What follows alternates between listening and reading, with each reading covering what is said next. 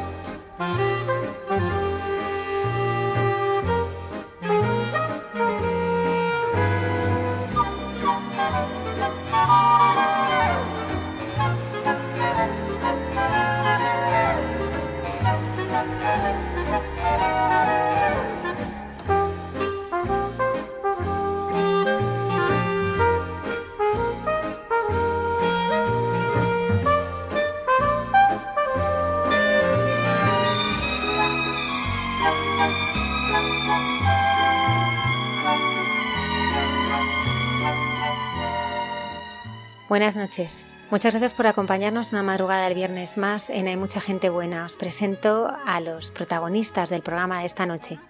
El padre Jorge Delgado Argibay es párroco de Santo Tomás Apóstol de Madrid y compartirá con nosotros su testimonio de 28 años de vida sacerdotal.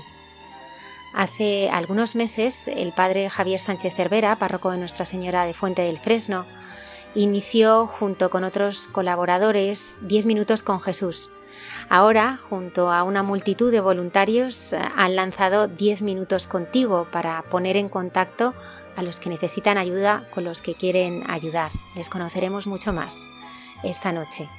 El padre Alberto Rollo, consultor de la Congregación para la Causa de los Santos, nos traerá a la doctora de la Iglesia Santa Catalina de Siena en Santos de Andar por Casa. El padre Miguel Márquez, provincial de los Carmelitas Descalzos, en Dios nos hace guiños, comparte con nosotros sus vivencias acompañando a cuatro personas que están pasando por la cruz de la enfermedad.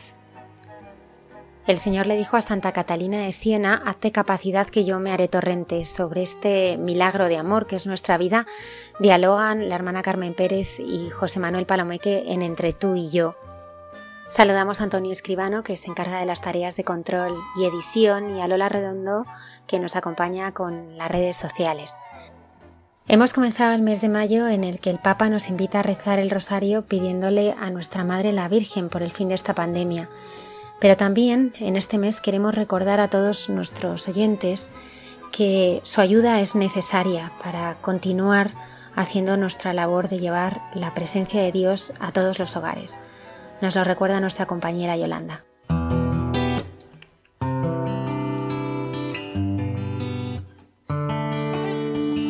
En estos momentos de paralización de muchas actividades, Radio María no ha interrumpido su misión, sino que sigue orando y acompañando con la luz del Evangelio a millones de personas en el mundo entero, para lo cual estamos haciendo un gran esfuerzo por mantener e incluso potenciar nuestra programación, a pesar de nuestros reducidos recursos.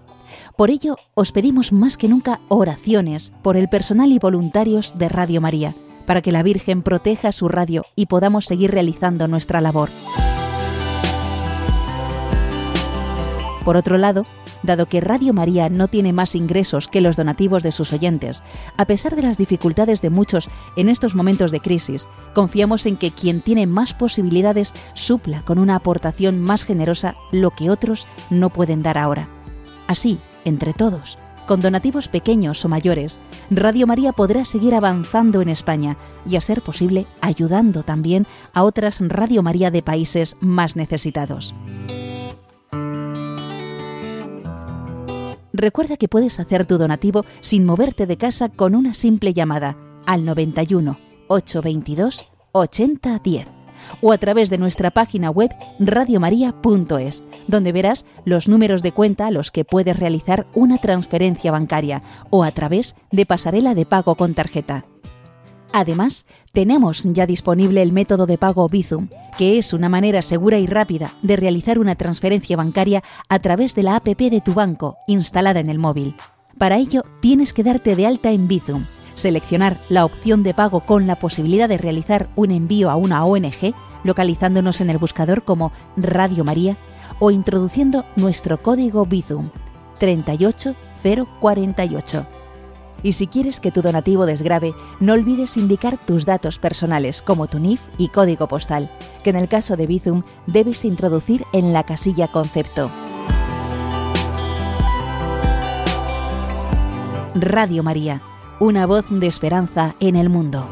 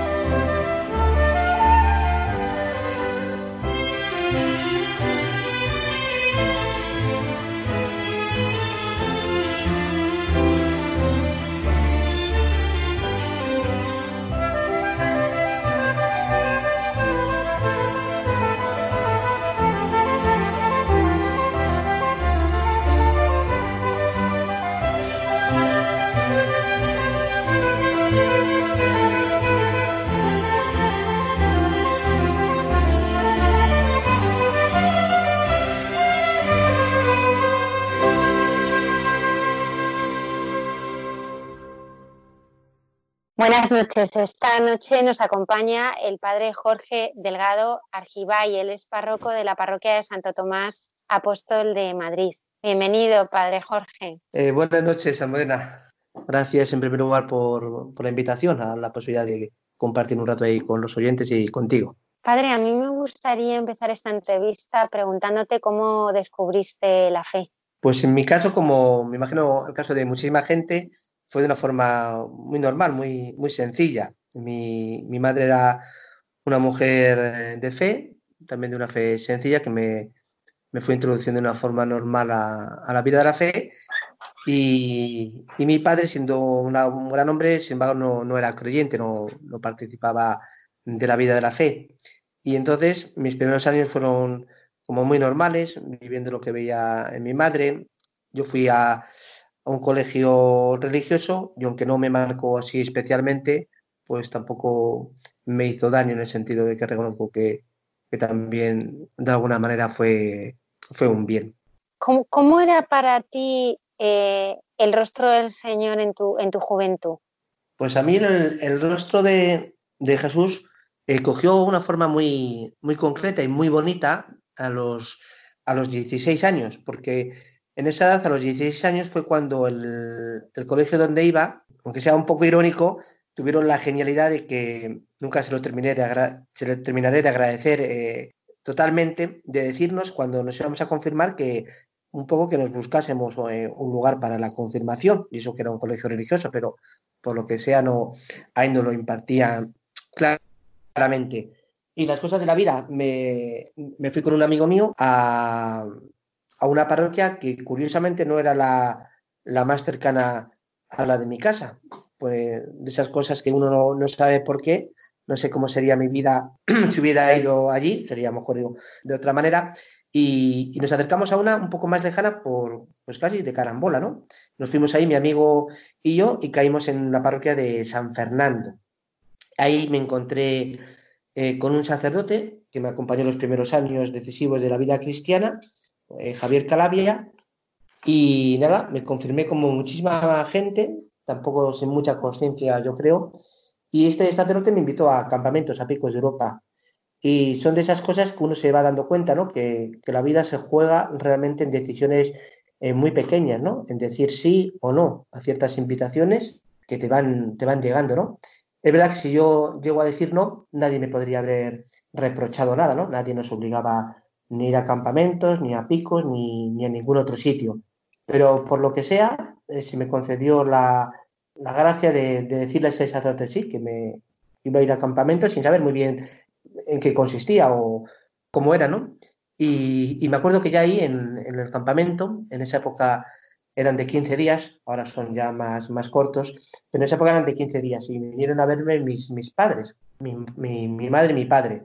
Yo creo que tenían más hijitis que yo, que yo mamitis, por, lo tanto vinieron a verme. Y nada, nos invitaron ese día a comer fuera del campamento y me acuerdo que subiendo, subiendo la cuesta donde estaba el campamento, que era en Pinada, Además, te digo esto porque me doy cuenta que las cosas importantes en la vida se te quedan grabadas para siempre. Las que son decisivas se te quedan grabadas para siempre. Igual que yo no me acuerdo casi ni lo que desayuné ayer y sin embargo te puedo decir el día que hacía cuando enterramos a mi madre o a mi padre. Había un, sol, un gran resplandor. Que las cosas importantes se te quedan grabadas. Y me acuerdo que subiendo la cuesta con mi madre, porque mi padre iba con mi hermano Emilio, el que me sigue mayor, le dije en un momento dado, mamá, eh, me acuerdo, además, me acuerdo hasta la frase, lo, lo comentado muchas veces con mis amigos, mamá, he encontrado el cristianismo. Y claro, mi madre, una mujer de fe sencilla, me mira con, pues, con cara de asombro, ¿no? Y pensaba, mi hijo está ya bautizado, va a un colegio religioso, ¿no? Va, a misa los domingos. Eh. A este hombre le ha, dado el calor del verano de esto de los 41 grados, ¿no? Y, y, lo que le quería decir a mi madre torpemente era que, que había encontrado intuición, porque después ha ido desvelando, pero que había encontrado una, vida fascinante. Yo recuerdo que ese campamento se me salía del corazón del pecho. Dije, eh, si, esto es el cristianismo, esto lo quiero para siempre. Por tanto, dice, mamá, he encontrado el cristianismo. Todo eso después cogerá mayor conciencia, ¿no? Porque los inicios siempre es, es donde uno ve la, la, pista verdadera, pero hace falta tiempo para que se desarrolle, ¿no? Para que todo lo que uno ha intuido como verdad pueda coger forma. Pero ya digo, para mí fueron unos campamentos eh, decisivos que, han marcado para mí toda, toda, toda la vida. Luego volví a la parroquia, seguí en grupos, eh, me surgió la, inquietud vocacional y, pues paso a paso hasta, hasta ahora. Bueno, padre Jorge, pero, pero ¿cómo es ese camino? ¿Qué, qué rostro vas eh, descubriendo? Porque a mí siempre la vocación me sigue pareciendo como un milagro en nuestros días. ¿Cómo es ese espacio y ese camino en el que tú vas construyendo y decides dejarlo todo por darle un sí al Señor? Pues mira, en, mi caso fue una intuición, yo lo vi con, con 15, 15, 16 años de, de, por qué no, es decir, me surgió el, como la, la, pregunta, ¿no? De entregar la vida y en esa época además, en el buen sentido uno es radical, ¿no? O, todo o nada, ¿no? O santo o nada. Y me acuerdo que, eh, hablando una vez con, con Javier, ese sacerdote, que él le preguntó, estaba yo mejor en tercero ya, o, o COU, tercero de BUP o COU, el antiguo BUP, me acuerdo que me dijo, oye, ¿qué has, pensado, qué has pensado el día de mañana? ¿Qué quieres ser? ¿Qué quieres hacer? Y, le comenté, pues mira, te va a parecer una tontería, pero, estoy pensando ser sacerdote. Digo, yo pensando que me, que me iba a decir, pues hijo, sí, es una tontería, sigue tu camino tranquilamente, no te compliques o, o no está preparado, no está capacitado. Y para mi sorpresa, con gran normalidad, me dijo, ¿por qué va a ser una tontería? ¿Y por qué no?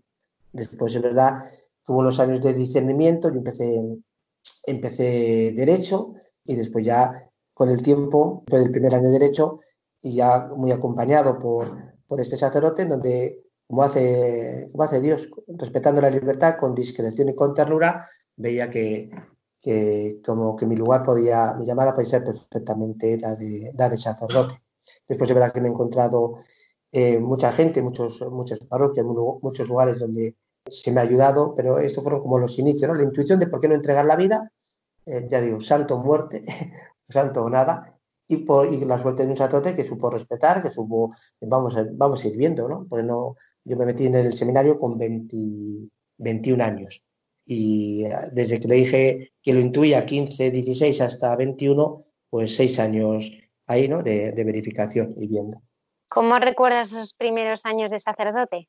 Pues los primeros años sacerdotes los recuerdo muy bien, igual que los del seminario. Los del seminario fueron muy buenos, sobre todo los últimos, por la relación con los amigos, eh, incluso previamente a, entrar en el seminario, unos encuentros que teníamos los sábados en la parroquia de San Jorge, preciosos, los recuerdo el sábado por la noche, preciosos. Eh, comentábamos la semana, comentábamos cosas que nos interesaban y otras las cosas que te marcan, ¿no? Y los primeros años de sacerdote, a mí me tocó una parroquia, San Fulgencio, tuve también la gran suerte, porque los primeros años son importantes, de encontrarme con un, con un párroco que me hizo mucho bien, el padre Manuel González Corps, al que le mando también un saludo si, si lo está oyendo, y me hizo mucho bien esa parroquia, su persona, eh, la gente que me encontré. Era un ambiente amigo, un ambiente verdaderamente bello, ¿no? Y después acompañado también pues, por sacerdotes, ¿no? Me ha regalado el Señor como una gran amistad en este camino, ¿no? Incluso dentro de, dentro de la iglesia una experiencia muy bonita de movimiento, ¿no? De comunión y liberación que también, pues igual, te has encontrado con mucha gente que te ha enriquecido, que te ha hecho, te ha hecho mucho bien. Llevas 27 años como sacerdote. Parezco más joven por la voz, pero sí, tengo ya bastantes años.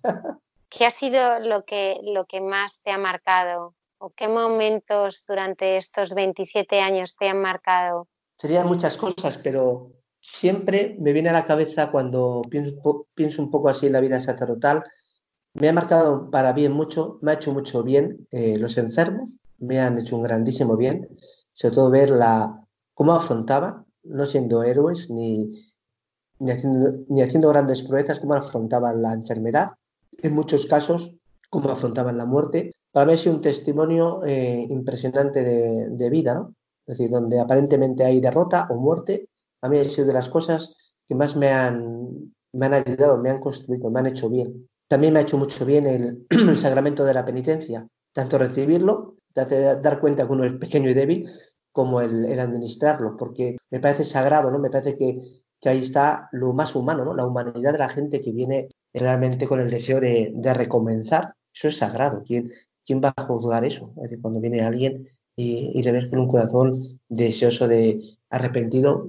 El sacramento me ha hecho mucho bien, ya yo tanto celebrarlo como administrarlo, porque es lo más humano, eh, tocas lo humano, el corazón de lo más sagrado, ¿no? Y por lo tanto lo más lo que más hay que respetar y, si Dios quiere acompañar, ¿no? Después había la amistad, ¿no? También con, con muchos sacerdotes. Yo, yo, por gracia, sigo siendo sacerdote y yo, si volvieran a hacer, por muy guapas que sean las mujeres, que lo son, yo volvería a ser sacerdote, creo. Y yo creo que esta fidelidad, además de un don, ha sido por, por estar acompañado, ¿no? Porque uno solo, yo me doy cuenta que uno solo, por muy buena intención que tengas, eh, la vida te come, te come pero por muy buena intención que tengas, no basta las fuerzas de uno porque llegan hasta donde llega. El tener un, un lugar más, horizontes más grandes donde compartir, donde eh, comentar las cosas, a mí también ha sido decisivo y lo, y lo sigue siendo. Vamos, te hace, te enriquece como persona y como sacerdote.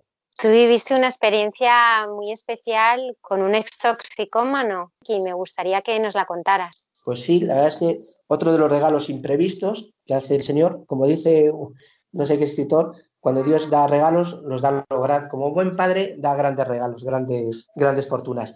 Y nada, yo estuve casi tres años eh, viviendo con, en mi casa con este, con este amigo, Sebas. Fue precioso porque además vi claramente como, pues como campamentos o como muchas cosas, no nació de un cálculo mío, porque si es por un cálculo, yo jamás hubiera vivido tres años con un, es drogadicto, con un, con un junkie, como dicen ellos, que yo a veces digo, no, no, si junkie no es despectivo, te dicen ellos, no, si lo somos. A veces cuando nos llaman usuarios quieren tapar las palabras, pero no, hemos sido junkie, no, no pasa nada. Y nada, la amistad con este hombre eh, me vino a través de, de, una asociación de bocatas, un grupo de amigos que hacen una caritativa en la Cañada Real y luego en, en Gómez. no, perdón, en, no me acuerdo la, la Cañada Real es ahora, las Barranquillas era el otro sitio. Y el caso es que yo con mi parroquia quería hacer, eh, quería hacer algo para los demás, quería hacer algo, algo de social y algo concreto, ¿no? Y además en el tiempo libre, porque es verdad que hacemos muchas cosas, pero es en el tiempo libre donde, donde se ve uno que, que donde pones el corazón, en qué quieres aprovechar ese tiempo que es un regalo, ¿no? que es la vida y, el tiempo libre, ¿no? Y, queríamos utilizarlo bien. Entonces, en ese momento, con unos cuantos eh, matrimonios de la parroquia y otras personas, nos fuimos, en primer lugar, a las, a las barranquillas, a dar yogures, comidas, bebidas, ¿no? y había muchísimos, eh, muchos, muchísimos drogadictos, ¿no? Ahí en las Barranquillas había cientos. Y nada, íbamos una vez al mes por la noche, dábamos la comida, la ropa y, luego nos volvíamos. Y en un momento dado eh, fue muy bonito porque la gente de la parroquia, pues como toda la vida también, pues pierdes un poco la tensión, te, te cansa, ¿no? Y lo fueron dejando uno, uno tras otro, fueron dejando la, la caritativa. Hasta que un viernes me encontré yo solo y fue una ocasión muy bonita para ver, para yo preguntarme, bueno, yo como los últimos de Filipinas, el último que mantiene la bandera, ¿qué hago? ¿Me vuelvo con la bandera? ¿Sigo para adelante? Y otra vez, el, regalo de decir, bueno, a mí me hace bien, independientemente de que vengan 8, 10 o ninguno, o 4, y nada, tiré para adelante y ese, viernes me fui yo solo a, las Barranquillas con, con este grupo de bocatas. Y luego, pues eso, las cosas más grandes de la vida eh, no, las encontramos. Es que no las encontramos. Igual que cuando uno se enamora, el día que uno se enamora no se levanta uno diciendo hoy me voy a enamorar, sino que, se enamora y bendito sea Dios. Pues de ahí nació una amistad eh, muy grande con unos cuantos de, esta asociación que llega hasta, hasta hoy en día y que me han introducido igual en una riqueza de relaciones, de personas, incluso para mí impensable ¿no? de, de, este, de ese sector. Y entre ellos estaba nuestro buen amigo Sebas, ¿no? que yo le conocí unas navidades jugando, nos fuimos a a su casa a jugar a, las cartas, además me acuerdo siempre que tenía, no le conocía de nada y tenía una cara de malo, malo, pero malote. Y, y digo, este, ya verás, como pierda las cartas, menos mal que ganó, si no, estaríamos contando otra historia mejor. Y poco a poco nos hicimos amigos eh, de él y en un momento dado él, estaba en su casa, trabajaba, eh, cae enfermo, ¿no? Eh, le tienen que, operar, tuvo un cáncer de, laringe. Y un amigo mío me dice, oye, eh, después de la operación ha hecho el médico que tiene que estar, muy cuidado, eh, con mucha limpieza en las cosas, para que no coja ninguna infección. Y dice, ¿le, ¿la cogerías dos, semanas en tu casa? Yo al principio, pues no, era lo previsto, ¿no? Pero como todo en la vida, igual que campamentos, igual que la parroquia, igual que bocatas, igual que, que los amigos, digo, pues, ¿por qué no? ¿Por qué no? Total, que viene a, mi casa dos semanas, en principio se supone. Además, yo dije, bueno, dos semanas pasan muy rápido y, pim pam pum, y seguimos la relación en la distancia. Y nada, después de dos semanas eh, me dice también el amigo, oye, pues eh, la parroquia tiene una casa, porque no, no la decentamos y ya está cerca de, nosotros y, ya puede hacer más vida con nosotros y, toda la, todo lo que conlleva. Y dije, bueno, pues otra vez sí, una, una casa que estaba cerrada, la abrimos, la limpiamos entre varios y ya por fin cuando, después eso ya fue otras dos semanas más, justamente ya cuando estaba todo preparado, iba a coger la ropa, todos los utensilios, todas las cosas, eh, mi amigo Sebas, viene un, hermano suyo que el único que tiene que es espectacular y, me dice con Sebas, ¿no? Y los, bueno, eh, ¿dónde llevo las, la ropa, las cosas de mi, de mi hermano? Y en ese momento, pues me di cuenta que digo, ¿de dónde la vas a llevar?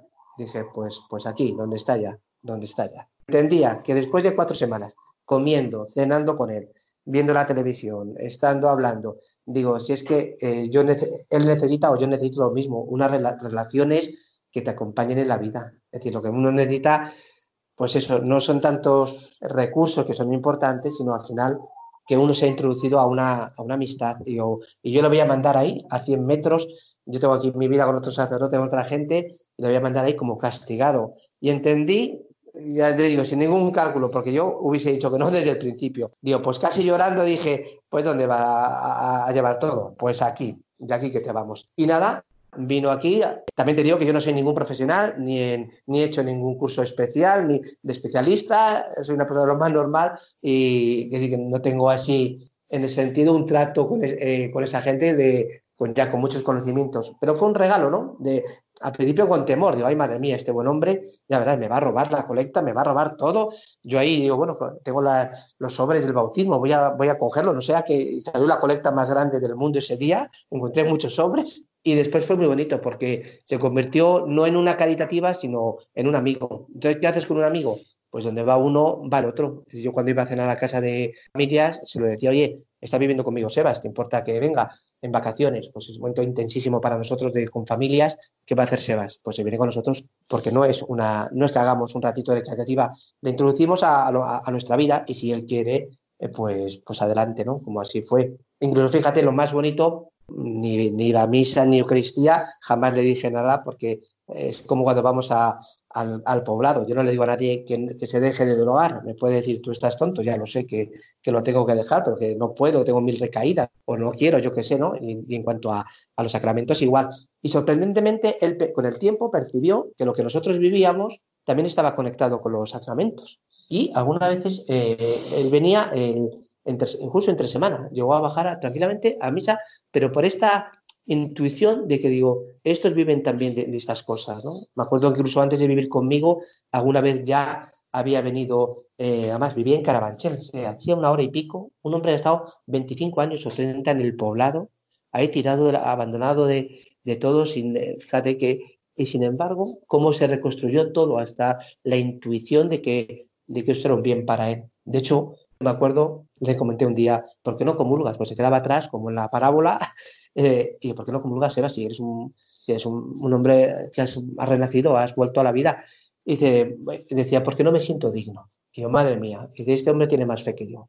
Yo comulgo todos los días y este hombre no comulga porque no se siente digno. Pero qué, qué humanidad, ¿no? Qué, qué humanidad tan grande hay en este hombre. Y después al final, después, el, después de esto ya enfermó él más, salió otra, otro cáncer ya de metástasis y también fue impresionante tanto cómo vivió la enfermedad con una bien, es decir, si él dice más grande ya lo he encontrado, he encontrado. Y luego la, eh, a través de la enfermedad pues conocimos mucho más a su hermano, a sus sobrinas, que ya tienen 25 o 30 años, que han nacido una relación que va más allá de los lazos de sangre, de todo, porque digo, gente que, que, ni, que no es cercana a la iglesia, no, no tienen ni bautizado a los hijos, ni nosotros ni ellos hacían ningún problema porque lo que estaba ahí sucediendo era mucho más grande, ¿no? La humanidad de encontrar la humanidad de una persona. De hecho, después de fallecer Sebas, Sebas tenía 57 años cuando falleció, vino con, a mi casa con 54, 53, 54. Pues hemos seguido la relación y yo creo que son amistades, si Dios quiere, para siempre, para siempre. Y a través de, de su hermano, de decir sí, de porque Sebas también podría haber dicho, bueno, me acoge en casa, pero no quiero participar de esta vida, o no voy de vacaciones, o, esto es un horror. Y sin embargo, un hombre eh, realmente conquistado por lo que había visto y, y muy bien, un gusto. Padre, recordando la semana pasada la entrevista que hicimos a Chules, para mí era desgarrador cuando nos contaba que en este poblado donde estuvo Sebas casi veintitantos años, realmente la pandemia, el coronavirus es algo que, se vive totalmente ajeno, porque la gente que vive ahí se levanta únicamente para consumir, ¿no? para consumir la dosis de droga. Y vemos ¿no? cómo, cómo viven allí, eh, viven realmente la, la vida sin, sin sentir realmente que son hijos de Dios y sin que muchas veces nadie les mire, salvo que vosotros que vais a verles y atenderles con la mirada de amor del Señor con la que tú miraste y trataste a Sebas, que fue lo que le reconstruyó también, ¿no? ¿Cómo es la vida allí en el poblado, que ha pues lo que has podido ver? Como te puedes imaginar, pues muy, muy dura, muy dura y después misteriosamente muy bella, porque igual eh, te encuentras testimonio de gente que lo último que piensas es que tiene, pues eso, eh, una humanidad grande, ¿no? Es decir, sobre todo porque vamos ahí a la cañada no tanto para arreglarles la vida, damos de sí lo que damos de sí, no, no tenemos nosotros ni las capacidades ni los instrumentos, pero sí para aquel que quiere para invitarle a la vida que uno tiene. Nosotros cuando acogemos a alguien no le decimos ni que se deje de rogar ni, ni nada por el estilo, pero cuando uno da el paso y oye, quiero salir de esta de, esta, de este pozo, de este hoyo, pues entonces sí, le tomamos en serio y bueno, te invitamos a, a, lo que tenemos, a nuestras relaciones. Luego, eh, la mayoría de la gente que me encuentro ahí me sorprende porque yo suelo prejuzgar rápidamente y te das cuenta gente con un agradecimiento o gente que te ayuda o gente que te mira. Dios, al final sí que tenemos todos el mismo corazón. Eh, yo necesito lo mismo que esa gente. Es decir, al final es, ser querido. Es decir, uno en la vida lo que desea eso, que le quieran que le miren bien. Y es verdad que no somos ni, ni héroes ni nada, ¿no? Es decir, que a veces eh, nos cansamos también y los gitanillos estaban a, que ya son amigos nuestros, eh, han dado bien la, la vara, ¿eh? pero bien, bien, bien. Y sin embargo, como decía un amigo mío, hace falta en la vida lugares, lugares concretos donde vivir, lugares donde uno pueda reconocer, donde pueda respirar. Por eso existen las parroquias, por eso existen eh, los colegios, los movimientos, eh, el grupo de amigos. Necesitamos lugares concretos. Igual que la gente justa humanamente va a los bares porque necesita un lugar donde verse, donde charlar pues eh, cuanto más vivo sea ese lugar, eh, más bien le hará a esa persona, ¿no? Y el, lugar más sagrado y más bello son las relaciones, la amistad. Por eso digo que, lo que es fundamental es, eh, es, acompañar a la gente en la vida, no, no darle recetas, porque la receta le puedes dejar más solo que la una y además no puede o está cansado de intentarlo. Pero si le dice, mira, que yo te acompaño, como tú me acompañas también a mí, claro. Y entonces ahí nace, si Dios quiere, una, una vida nueva, una obra nueva. Es decir, que lo que más nos hacen falta, como decías, son las relaciones de amistad. Más que las cosas, los recursos, son esas relaciones de amistad verdadera. La amistad que abran horizonte. Pues también puede ser, bueno, si es una amistad abre, verdadera, abre horizonte, ¿no? Porque saca lo mejor de la persona. ya digo, si uno se acompaña en la vida, porque uno se le ocurre a otro, eh, la espera, el, disfrute, porque eh, otras cosas, yo se le podía decir mil consejitos, le podía haber dicho, mira, te dejo una casa, pero si es que uno puede tener una casa y, vivir y vivir malamente, ¿no? Y, puedes tener una silla y, ser el, y tenerlo todo, ¿no? No es tanto cuestión de, sino, pues eso, estar bien acompañado, no estar solo. Quien tiene eso como regalo, tiene muchísimo. En estos días eh, que estamos eh, viviendo esta eh, pandemia, quería preguntarte qué situaciones estás viviendo, cómo lo estás viviendo, con qué te estás encontrando. Pues mira, me estoy encontrando sobre todo a través de Caritas con muchísima, muchísima gente. Como siempre la cuerda se rompe por la parte más, más floja. Pues con muchísima gente me imagino que como todos los lugares, que se ha perdido el trabajo, sobre todo si encima eres inmigrante y no tienes papeles, pues todo lo que hacías en, en, B, pues ya no puedes cuidar a abuelos, ya no puedes ir a limpiar la casa, no puedes cuidar a los niños, por todo, y, y gente que trabaja por hora, entonces mucha necesidad. Me ha sorprendido dentro de esta brutal necesidad una cierta, eh, para bien, una cierta eh, como tranquilidad o paz en la gente con cosas dramáticas, ¿eh? pero que por lo general yo, uno que nosotros que nos agobiamos en el día a día porque se ha roto la puerta, la ventana no cierra bien, el coche no me arranca. Y esta gente que tiene verdaderamente problemas eh, que, grandes, que viven con una mano delante y otra detrás, me ha sorprendido también la, la grandeza de, del corazón. Yo digo, madre mía, eh, yo estaría dándome cabezazos, y los habrá, ¿eh? y habrá gente muy, pero también un torrente de, de gente que ahí que lo, está afrontando, pues eso, se acercan, piden ayuda, pero sin desesperarse, ¿no? Yo creo que por detrás debe estar sosteniendo al Señor, pues si no es imposible, no se entiende esta paz dentro de, esta pandemia que, tanto trastornó y lo que va a venir ahora ¿no? económicamente, de puestos de trabajo, en gente muy normal también, de normales en, el sentido que tenían em, empleos más o menos estables, conductores de autobús, gente de la televisión de todo tipo. Quería preguntarte por la oración, por ese espacio y ese lugar de intimidad que al final es la fuente de, todo lo que haces y, a quien le has dedicado todos estos años de, sacerdocio. ¿Cómo es tu oración? Pues mira, yo agradezco mucho, muchísimo, muchísimo los primeros años de, no antes, antes de entrar al seminario, por, la, por el estilo, por las parroquias donde estuve, San Fernando, San Jorge, el, gusto y el cuidado por esta, como tú dices, por la oración, por esta relación cercana, por esta familiaridad con, con Jesús, ¿no? Y, me acuerdo que eh, fueron años muy intensos del cuidado de, ya de esa familiaridad, ¿no? Del diálogo con, el Señor. Quizás no haga tanto, por desgracia, como antes, eh, pero, eh, pero igual eh, veo y percibo que sin esto, sin ese espacio de dejar a otro hablar de el cuidado de la liturgia, de las oraciones de la mañana, de la tarde, de la, de Eucaristía diaria, ¿no? Ahora es bonito porque ahora que no puede venir nadie, yo sigo celebrando. Digo, no, digo, no, no, es una función lo que hago, Señor, es que aunque no venga nadie, me sostiene la Eucaristía. ¿Cómo no voy a, celebrarte, no? O, o, cada vez más ser consciente de la, asombrado del bien que supone los sacramentos, ¿no? Entonces la oración siempre ha sido eh, algo decisivo, de tal manera que Yo baremo cuando cuido ciertas cosas me veo más inquieto o más o me pesa más la vida, ¿no? Yo diría que la oración es la ocasión de conocer más, más intensamente a aquel que, que nos ama totalmente, con una forma, un amor de locura. Y cuando, cuando lees el Evangelio, ¿a ti dónde te hubiera gustado encontrarte con el Señor? Que dónde me hubiera gustado encontrarme. Es una buena pregunta. ¿En, qué pasaje del Evangelio te hubiera gustado encontrarte al Señor? Pues no lo sé bien. Fíjate, quizás a una plaza del pueblo y, dejándome sorprender por sus palabras. A lo mejor ahí en el pueblo, tranquilamente, estando ahí, haciendo, charlando con los amigos, me hubiese gustado encontrar ahí en la plaza, escucharle y seguro que me hubiese cogido el corazón como me lo cogió hace treinta y pico años con los campamentos. Pues en un lugar público, digo, diciendo, este, este es, este es el que yo el que estaba esperando, ¿no? Porque además tiene, rasgos inconfundibles, la verdad. Y cuando algo es verdadero, lo reconoces. Igual que cuando algo te deja triste y no es adecuado, también lo reconoces. Pues me he encontrado, pues eso, en la vida cotidiana de donde estuviera y sobre todo pedirle la gracia al Señor de reconocerle, para, poder seguirle como, como el Mateo ahí contando las monedas y de repente le mira y lo deja todo.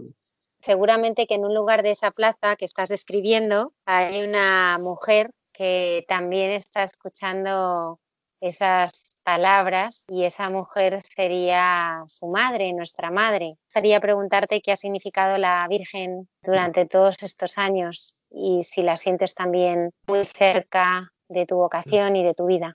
Las pocas veces que, he tenido que acudir a lo mejor por cosas así serias a ella, reconozco, fíjate, reconozco realmente, no que se haya solucionado el problema, sino que me ha dado paz, que eso también me parece una cosa preciosa, ¿no? No protege eh, nuestra madre no como nosotros pensamos. Uno piensa, me protege si me quita este problema, me protege si me quita esta enfermedad, me protege, y digo, no, no, me protege.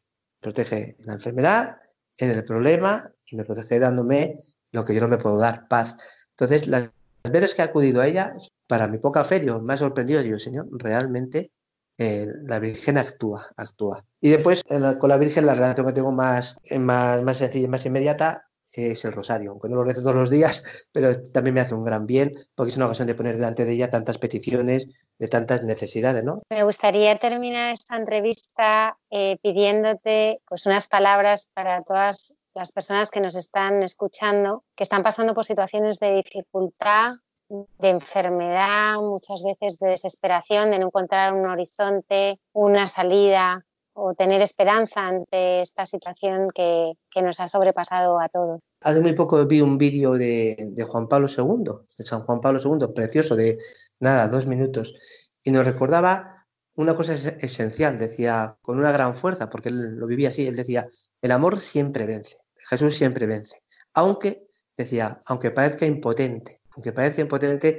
y en la cruz parecía impotente y derrotado, y fue el inicio de la mejor, de la obra más grande del mundo mundial, ¿no? Es la, la Pascua. Es decir, decirle a la gente que, que no están solas realmente, aunque no se solucione el problema, que pida uno como un niño con, con sencillez y, y, que realmente haya, somos, nuestro valor es, es más grande que el universo. Somos, para Dios somos, somos importantes, eh, somos, somos preciosos. Y eso, si lo vamos eh, experimentando, la vida se llena de, de, alegría. Pasemos lo que pasemos, ¿eh? no, no, está exento la vida cristiana de nada, pero el amor eh, siempre vence. Es decir, Jesús siempre está para aquel que quiere acercarse, siempre, siempre. Padre Jorge Delgado y párroco de Santo Tomás Apóstol de Madrid, muchísimas gracias. A ti, Almudena.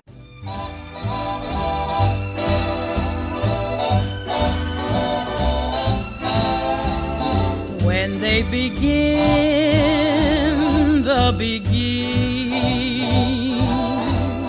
It brings back the sound of music so tender. It brings back a night of tropical splendor. It brings back a memory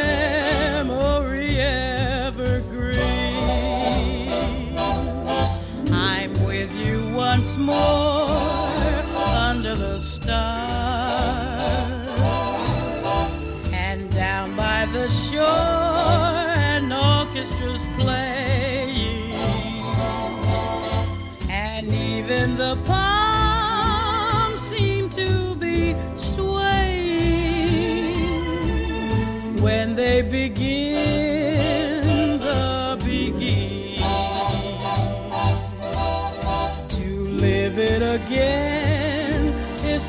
past all endeavor except when that tune clutches my heart Don Javier Sánchez Cervera es párroco de Nuestra Señora de Fuente del Fresno y uno de los iniciadores de la iniciativa 10 Minutos con Jesús. Ahora ha lanzado 10 Minutos contigo para poner en contacto a los que necesitan ayuda con los que quieren ayudar. Buenas noches, don Javier. Buenas noches, Almudena. Encantadísimo de estar con vosotros otra vez más.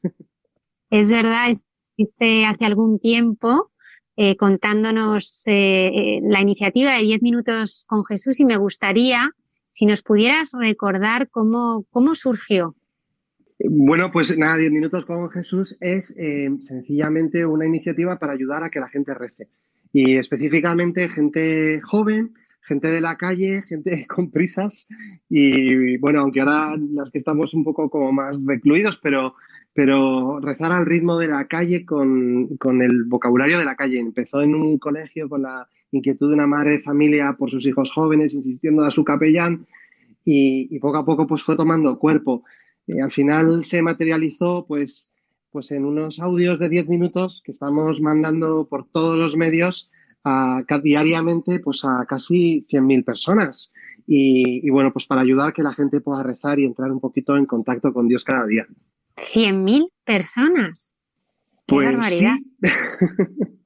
Sí. sí, empezó, empezamos muy poquito a poco, pero, pero bueno, yo creo que, coincidió que, coincidió por un lado que mm, había una, que hay una necesidad de Dios, un deseo de Dios grande, ¿no? Por otro lado, que tuvimos la, la certeza o la de que había que hacer cosas muy sencillas, utilizar un lenguaje normal, y centrarlo todo en Jesucristo y en el Evangelio sin, sin cargarla a la gente y, contando cosas bonitas.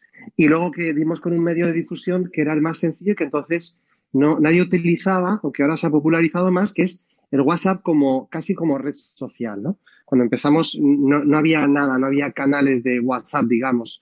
Y, y, entonces creció muy rápido y a partir de ahí tomamos mucha carrerilla para seguir difundiéndolo. Don Javier, ¿y qué es 10 minutos contigo?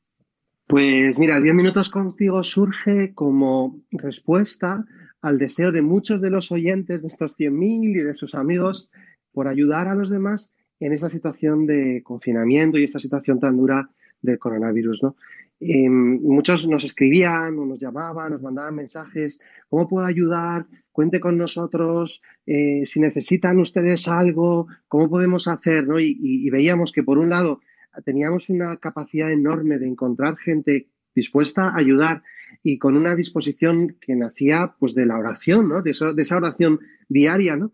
Y, por otro lado, sabíamos que que hay un montón de necesidades, ¿no? que es una situación realmente dura donde hay mucha gente que lo está pasando mal y pensamos que se les podría poner en contacto.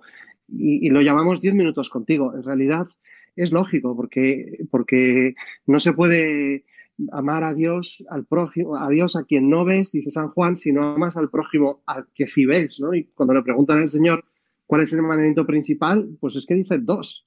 Amarás a Dios sobre todas las cosas y al prójimo como a ti mismo. Así que es lógico que personas que rezan y que aman a Dios quieran también servir a los demás y más en esta situación de necesidad.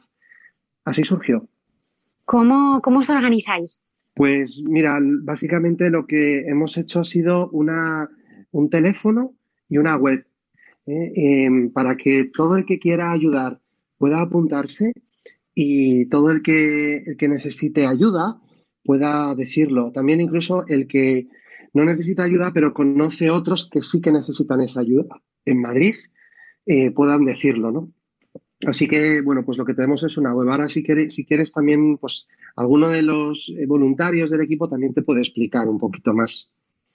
Hmm. Sí, me gustaría hablar con ellos para entender también, pues, cómo se puede contactar con vosotros. Don Javier, ¿alguna historia que en, en, este, en esta situación en la que estamos viviendo eh, pues, eh, te ha tocado más el corazón? En relación, ¿te refieres a, a la iniciativa de 10 minutos contigo o en general? A, a- eh, como a las dos. A las dos como sacerdote. A las dos cosas. Pues mira, em, como sacerdote, una de las de los regalos más bonitos de estos días eh, ha sido, por un lado, eh, estar muy cerca del Cotolengo, que yo creo, yo sé que, que es, que es muy querido en este programa, y Sí, poder estar muy es. cerca porque es la parroquia, eh, al- vamos, pertenece territorialmente a mi parroquia y poder eh, seguirles un poquito de cerca en esta situación y poder ayudarles un poco mm, es precioso. Y, por otro lado, también estamos muy conmovidos en general los sacerdotes de cómo a través de los medios, a través de las retransmisiones en Internet y todas estas cosas, pues hemos conseguido, o sea, la gente se ha unido a Dios de una manera preciosa y han vivido una Semana Santa preciosa. Yo nunca podía imaginar que tanta gente me diría, de verdad, Mudena, que ha sido la Semana Santa más bonita de su vida la- precisamente la Semana Santa en la que no han podido ir a la iglesia, porque se han unido al Señor a través de retransmisiones, a través, bueno, pues, pues de todo, ¿no? Y en relación con 10 minutos contigo, pues, pues es un poco lo mismo, ¿no? Es, es ver como eso que dice el Papa Francisco tanto, ¿no? De, cuando habla él de la creatividad del amor, ¿no?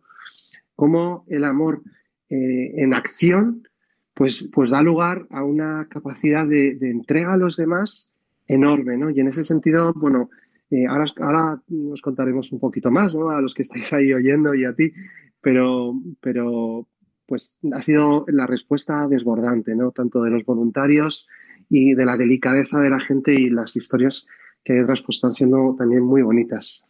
A mí la verdad es que me gusta mucho este, esta, este equilibrio que vamos encontrando en 10 minutos con Jesús al poder eh, amar a Dios en la oración y servir al prójimo en los, en los más necesitados. Don Javier, me gustaría que me presentaras a los voluntarios de tu equipo.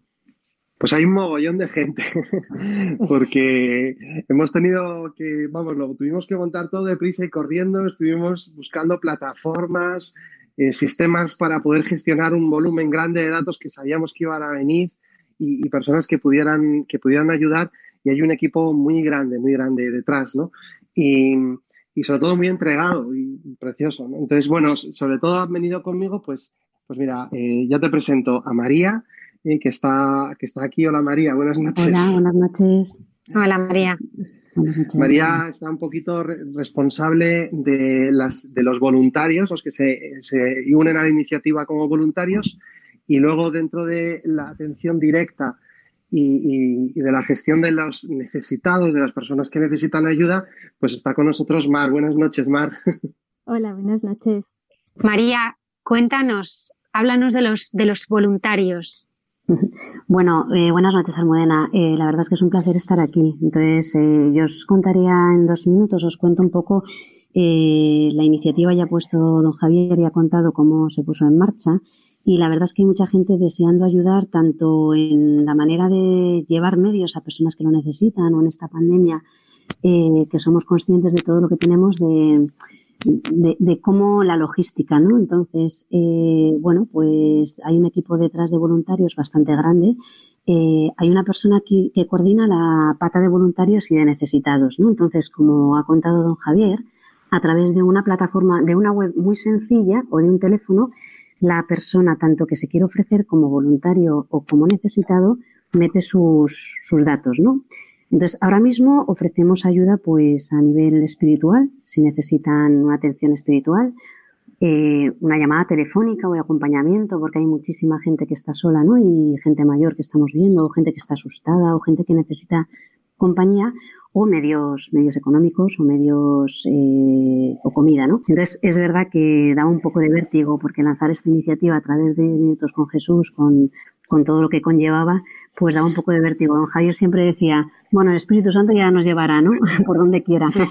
Y, y, y, y, bueno, nunca le ha fallado. Luego le lleva por caminos que él ni mismo se planteaba, ¿verdad? Pero, sí. Entonces, eh, pues otro voluntario nos puso a disposición de esta iniciativa un CRM muy sencillo que lo que hace es que todos los voluntarios y necesitados se quedan registrados en una, en una plataforma y eh, pues hay un equipo que gestionamos los voluntarios y otro equipo que los necesitados. Entonces, eh, primero vamos haciendo una especie de limpieza, digamos, de centrarnos en los de Madrid porque ha sido una avalancha. Hemos tenido pues más de 500 solicitudes de personas que quieren ayudar, ¿no? Se registran muy brevemente, ponen de dónde son y qué, qué ayuda pueden aportar y nosotros hacemos una limpieza, entre comillas, para poder un poco eh, ver eh, qué, qué grado de de factible es esa ayuda. Nos, eh, bueno, pues, Almudena, cortame cuando quieras, sé que yo... No, no, perfecto, queremos escucharos. Entonces, eh, es genial porque en el equipo de gestión de voluntarios, que es un tipo de voluntariado, que estás ayudando a organizar las 400 peticiones de gente que quiere ayudar, ¿no?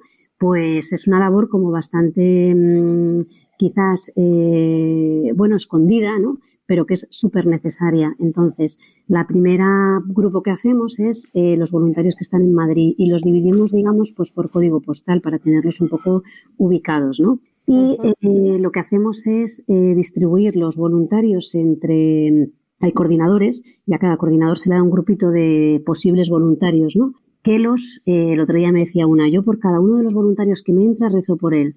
No sabemos ese voluntario dónde va a llegar porque mm, primero se le llama, se le da las gracias, eh, se le testa un poquito a ver mmm, pues, eh, por qué se ha presentado voluntario, qué tipo de ayuda quiere facilitar, porque claro, es muy delicado la necesidad que nos puede mandar el equipo de mar. A lo mejor pues tienes que conocer bien a qué voluntario tienes. No es lo mismo mandar a una persona para que ayude en llamadas telefónicas, una persona que tiene quizás tristeza, que llevar una bolsa de comida, ¿no? Entonces, esa claro. primera Mm, esa primera validación, el sistema este que tenemos eh, informático es muy sencillo y lo que hace es que validamos a los voluntarios. Entonces, eh, la verdad es que los primeros días era un poco de susto porque entraban a docenas. Cada vez que salían los 10 minutos con Jesús, la posibilidad de ayudarnos entraban pues como 20, 20, 20 y así hasta 500 solicitudes de ayuda. Qué y, y nada, pues eso, van, vamos llamando a cada voluntario y es una maravilla porque pues eh, somos un equipo y cada uno tiene 20 o 30 voluntarios que les va llamando personalmente, va ubicándoles.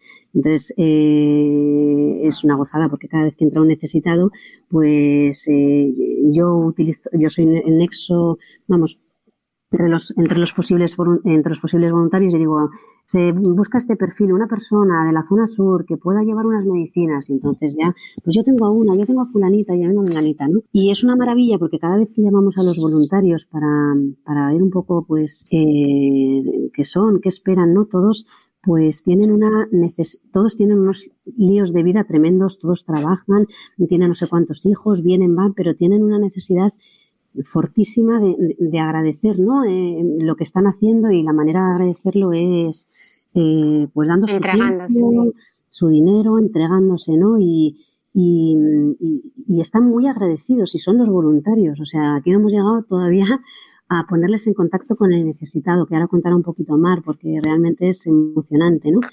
Y también tenemos una segunda fase que es eh, poner en contacto a los voluntarios que tenemos, que los estamos ya validando y los vamos conociendo y vamos viendo qué perfiles tienen y dónde pueden encajar, eh, pues en ONGs o fundaciones que vemos que están desbordados de trabajo y que tienen los medios logísticos de poder llegar a ayudas y les facilitamos esos voluntarios, ¿no? O sea, a fecha de hoy, pues es verdad que de los 400 voluntarios que nos han entrado la mitad son de Madrid, pues ya hemos mandado a 40 a una ONG que les han acreditado, les han dado, se han sacado el carnet de manipuladores de alimentos, están haciendo cestas y ayudas, etcétera, etcétera. O sea que estamos trabajando como en dos líneas. Ayudar a fundaciones que necesitan manos y luego el, el necesitado personal que nos llega, pues por la parte que la contará un poquito más. Sí, Mar, me gustaría entender cuáles son las necesidades concretas que tenéis para que todos estos voluntarios eh, puedan ayudar? ¿Qué necesidades hay en este momento de pandemia? Hola de nuevo, buenas noches. Hola Mar. Pues mmm, las primeras necesidades para las que nos contactaron, al ser una iniciativa que partía de 10 minutos con Jesús, era ayuda de un sacerdote, hablar con un sacerdote. Esos fueron los primeros que fueron entrando a pedir ayuda. Eh, pero luego fue variando empezaron a entrar personas que necesitaban acompañamiento telefónico. Eh, sobre todo caso de personas que viven solas hay personas depresivas que viven solas. Esta misma mañana me contaba una de ellas, yo tengo familia, pero siento que decirle todos los días que estoy triste es abusar de ellas. Y entonces me gustaría tener otra persona a quien contarle eh, mis cosas. Y también hay personas, eh, hay alguna señora mayor que está en residencia, que en estos momentos pues no pueden salir de la habitación y también se encuentran, mm, te encuentras que, que necesitan a alguien que le dé esos ánimos. Tenemos el caso de una señora mayor que hay una de nuestras voluntarias que le llama cada pocos días y que reza con ella es lo que más ilusión le hace, es que reza con sus hijas. Las hijas rezan con esta señora que es de noventa y tantos años y eso nos cuentan su contacto eh, que le hace una ilusión tremenda hablar con las niñas y que las niñas recen con y por ella. Eh, y luego, últimamente, casi todo lo que entra, lo que más entra, son personas que necesitan alimentos, necesitan para comer. Y a veces es una petición, incluso usando la palabra yo, cuando lo leo, también es cierto que, el castellano tiene distintos usos, pero cuando leo eh, la petición necesito víveres, ya me lleva a una supervivencia, no es algo adicional, es algo para seguir la vida el día a día.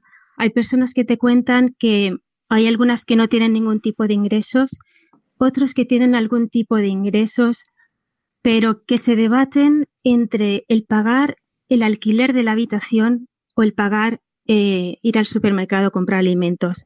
Y la calle entiendo que es la última opción. Entonces eh, usan ese dinero para pagar esa habitación.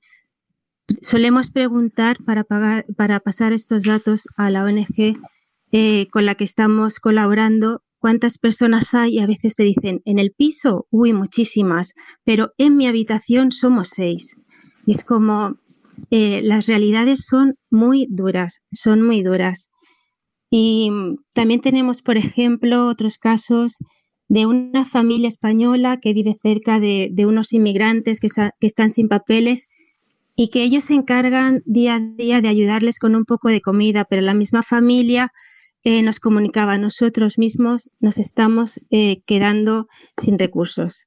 Así que mm, todo un poco, pero sí, es cierto que últimamente los que más eh, piden es alimento. También hay personas mayores que no pueden salir a hacer la compra. Entonces hay un voluntario que buscamos por su zona para que le ayude para hacer esa compra. pero sí, la situación es complicada y la situación toca el corazón y, nos toca el corazón, nos toca el corazón. A veces, eh, menos mal que son vía llamada telefónica, porque tienes eh, un nudo en la garganta y, tienes que ser la fuerte, ¿no? Eh, en ese momento, porque estás ayudando y tienes que ser un poco más fuerte, no mucho, pero un poco más para dar ánimos y, y, nos toca el corazón todos los días. Oye, esta pregunta va para los tres. ¿Qué es lo más bonito que os ha dicho una persona que ha recibido vuestra ayuda? Vosotras, vosotras. bueno, yo soy. Eh, en mi caso, hubo una persona que me emocionó porque después de poner una voluntaria a su servicio para acompañamiento de su madre, pues eh, no para de dar las gracias y, me mandó como, como una foto de, de una flor para celebrar, para decir, esa te la dedico a ti no, nos tienen eh, a veces un poco, no, no, diría a lo mejor la palabra héroe es un poco fuerte, pero sí es como es alguien que en un momento dado de necesidad ha ofrecido una mano y, le, y les ha llegado, sí. María. Eh, pues yo me encontré el otro día con un caso de un voluntario que, que yo sabía que había tenido una experiencia en su vida complicada y traumática y no me explicaba cómo se estaba ofreciendo como voluntario, ¿no? Porque tenía una situación en casa complicada y, y tampoco eh, me parecía impresionante, ¿no? Y entonces solo me decía él, eh, yo solo puedo dar gracias, dar gracias de, de, todo lo que tengo y mi manera es eh, ver a, veo a los demás, en, en, veo al Señor en los demás, entonces necesito poder dar lo poco que, me queda, ¿no? Porque bueno, había tenido una muerte cercana, o sea, había tenido una situación complicada. Entonces, te parece curioso que a veces eh, los voluntarios quizás eh, reciben más que, los necesitados, ¿no? Porque porque, porque bueno, porque es esa sed de- del Señor que en el fondo se completa con, con- la donación y con el darse. Pero, pero muchas veces es una necesidad. Entonces me decían necesito y era, era gracioso que el voluntario te decía necesito darme a los demás, ¿no? Así que, que bueno, yo sobre todo creo que es un tema que, que está muy a flor de piel en, en- estos momentos en, en muchas realidades y, y ojalá pues se anime mucha gente porque, porque esto va para, para rato y para tiempo y de aquí van a salir cosas muy buenas, no es un tema puntual, ¿no? Es un tema necesario. Claro, ahí quería ir, don Javier, también. ¿Esta Sí. iniciativa tiene vocación de perdurar en el tiempo? Pues mira, le hemos lanzado porque es que no, no podíamos quedarnos parados, ¿no?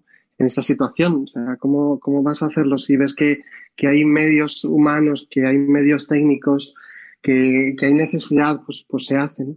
Y, y sin saber muy bien qué iba a pasar, ¿no? Entonces vamos un poco respondiendo a las necesidades de cada momento. No tiene pinta de que cuando termine la situación de confinamiento las cosas vayan a ser fáciles, más bien lo contrario, ¿no? Parece que para mucha gente va a ser difícil. Entonces, en ese Sí. sentido, si vemos que, que 10 minutos contigo sigue ayudando, tiene capacidad también para reinventarse, que yo creo que sí la tenemos, ¿no? Pues, pues seguiremos trabajando, claro, es que no, eh, vamos, eso que te decía, no, no se puede, no, no puedes rezar y, y luego quedarte de brazos cruzados, ¿no? No lo, no lo hacen los oyentes, no, vamos, la gente que nos sigue en 10 minutos con Jesús no no lo hace, ni, ni los voluntarios, ni nosotros, ni nada, ¿no? Así que, pues tendremos que seguir trabajando, claro, sí, sí, yo creo que perdurará y hab- habrá que ver cómo nos adaptamos a las situaciones nuevas. Y don Javier, ¿qué demandan ahora las personas en cuanto a su vida espiritual? O sea, ¿qué tenemos sed ahora? ¿Qué es lo que notas que, que tenemos eh, más deseo en el corazón? Mira, eh, los, los grandes descubrimientos de la vida interior no se hacen a golpe de libros. No, no, no, no consiste, tú, tú no creces espiritualmente eh, porque leas, leas un libro o porque hagas oración o porque vayas a un retiro. Yo la certeza que tengo es que los grandes saltos en la vida espiritual, los, las grandes maduraciones se hacen por situaciones que te pasan, cosas que te pasan y que te cambian la manera de, de- de pensar, de vivir, de concebir a Dios y de todo, ¿no? Y para eso te ayudan los libros, los sacramentos, los retiros y todo, ¿no? Entonces, ¿qué necesita la gente ahora? Pues necesita que les ayudes a entrar en la eh, certeza del amor de Dios, en la confianza profunda en la providencia de Dios, en la paternidad de Dios, en saberse hijos de Dios en una situación eh, que para muchos es de una enorme incertidumbre. ¿no? Probablemente son conceptos que han escuchado o que hemos escuchado mil veces, que Dios es Padre, que Dios me cuida, que la providencia, que todo lo que sucede está en, las, en la voluntad de Dios, que todo es bueno para los que aman a Dios. Son conceptos que hemos escuchado mil veces, pero que en realidad no hemos entrado en ellos porque no ha habido una situación donde realmente tuvieras que, que poner tu vida en sus manos. Ahora para muchos es así, ¿no? Y el desafío para la Iglesia es no responder con palabras, sino tomar de la mano a las personas e introducirlas en la certeza del amor absoluto de un Padre que nos cuida y que nos seguirá cuidando más que nunca, cuanto más lo necesitamos. Don Javier, pero ¿cómo podemos no perder la esperanza? Ahora mismo, además de esta crisis sanitaria, hay muchas familias que han perdido seres queridos.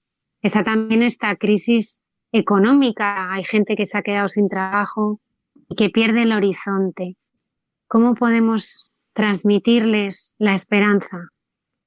Mira, mmm, recuerdo una vez que un, un, niño le preguntó a su padre, y estaba, estaba, estábamos en una Pascua, y se había cantado una canción que se llama La Cruz Gloriosa. Y, y, entonces este niño, en un momento de la celebración, le preguntaba a su padre, papá, ¿qué significa que la cruz es gloriosa? Y yo que estaba presidiendo aquella celebración, me quedé sorprendido porque tenía que contestar él en público y yo pensaba, pues yo no sé contestar a eso. y él tenía que contestar delante de todos sin, haber estudiado teología ni...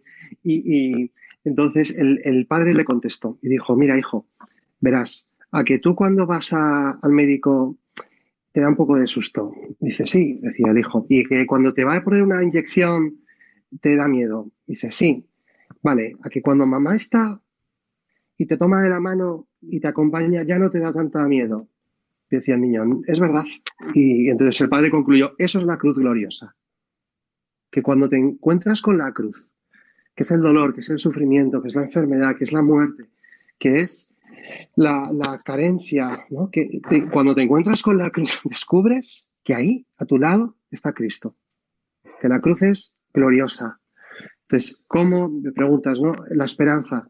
La esperanza es mirar a Cristo crucificado y resucitado. Mirar las llagas de Cristo. Es decir, que la cruz es una puerta.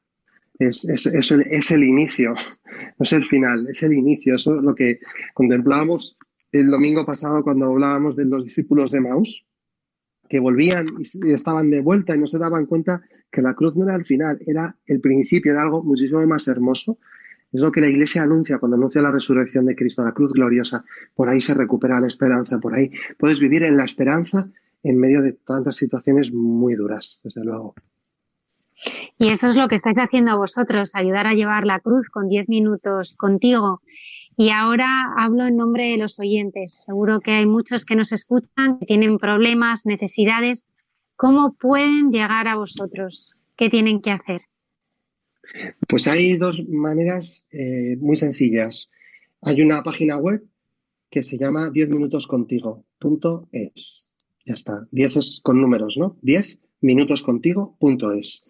Y, y a través de ahí eh, uno se encuentra tres botones que dicen, uno, para pedir ayuda, si necesitas ayuda, si necesitas que te llevemos a casa comida, medicinas, quieres que te hagamos la compra por internet, necesitas ayuda espiritual, en ese botón.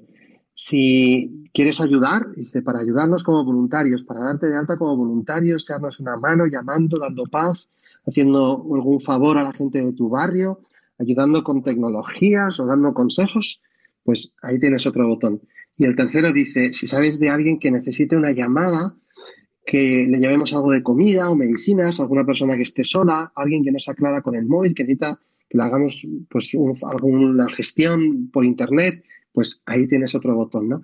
Para pedir ayuda, para ofrecerte como voluntario o para informar de alguien que necesita ayuda. Está la página web, 10minutoscontigo.es. Para los que no se aclaran con, con la web, pues hay un teléfono fijo que es gratuito y que está detrás siempre un voluntario. No es durante todo, no es 24 horas, sino solamente de 10 de la mañana a 8 de la tarde. Eh, Esas, esas, esas horas, esas 10 horas, pues hay una persona atendiendo un teléfono. Si me dejas, lo digo, Almudena. Claro, por supuesto, Pues, sí, sí, sí. si sí. la- pues si el, el que no se aclare con, con la página web y si tenéis ahí un papel y lápiz, pues os doy el teléfono para eh, unirte a 10 minutos contigo, que es el 91 334 8000. ¿eh? Lo repito porque en la radio yo veo que siempre repiten los números. Sí, sí, hay que 91 repetirlas. hay que repetirlos, ¿no? Sí. 91 334 8000. Pues ahí, ahí puedes. Prefiero, preferimos la web, los que se aclaran. Y las personas que el internet se les hace un mundo y el móvil, puf, les cansa, que llamen ese teléfono. ¿De acuerdo? Don Javier, Mar, María, me gustaría daros las gracias eh, realmente por ser los ojos y las manos del Señor para sanar las heridas que esta crisis está produciendo. Muchísimas gracias por, por esta fantástica iniciativa y nos gustaría que dentro de muy poco volvierais a contarnos pues cómo lo estáis viviendo y seguro que habrá muchísimas más historias de resurrección y de vida que nos vais a contar, ¿verdad? Seguro, Almudena, porque yo creo que esto ha puesto de relieve realmente eh, la, can- vamos, la, la cantidad de cosas que, que tenemos, que somos unos privilegiados y que no tenemos derecho a no compartirlas, ¿no? Y es lo bueno que tiene, yo creo que esta crisis, que ha hecho conscientes a mucha gente de la capacidad que tienen de donarse que no sabían. Sí, a mí también me gustaría despedirme eh, con unas palabras de un compañero del equipo que dijo exactamente, es una gozada ayudar. Y es una gozada por el gozo interno que sientes, por el amor que sientes.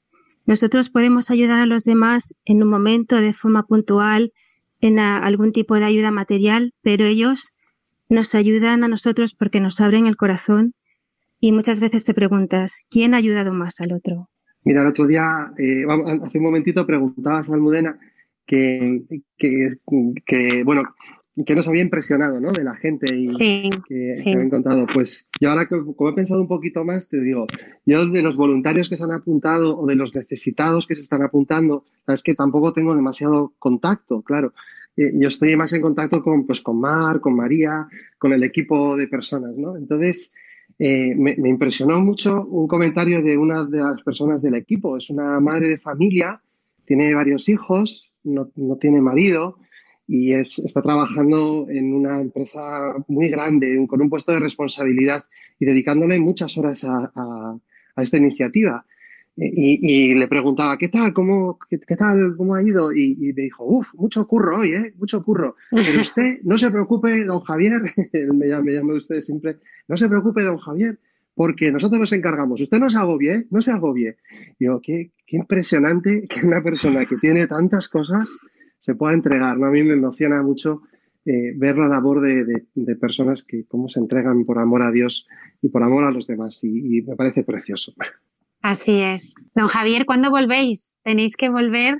¿eh? Os invitamos en unas semanas a que nos sigáis contando eh, muchas más cosas de esta iniciativa que seguro está sembrando tantos Pues frutos. Pues volvemos cuando podamos ir en persona. Ah, es verdad, es verdad. Cuando lo estamos haciendo así de manera telemática, pero cuando estén los estudios de radio abiertos y tú puedas estar tranquila y así nos damos un abrazo, que, que ganas tenemos de darnos abrazos. Sí, así es, así es.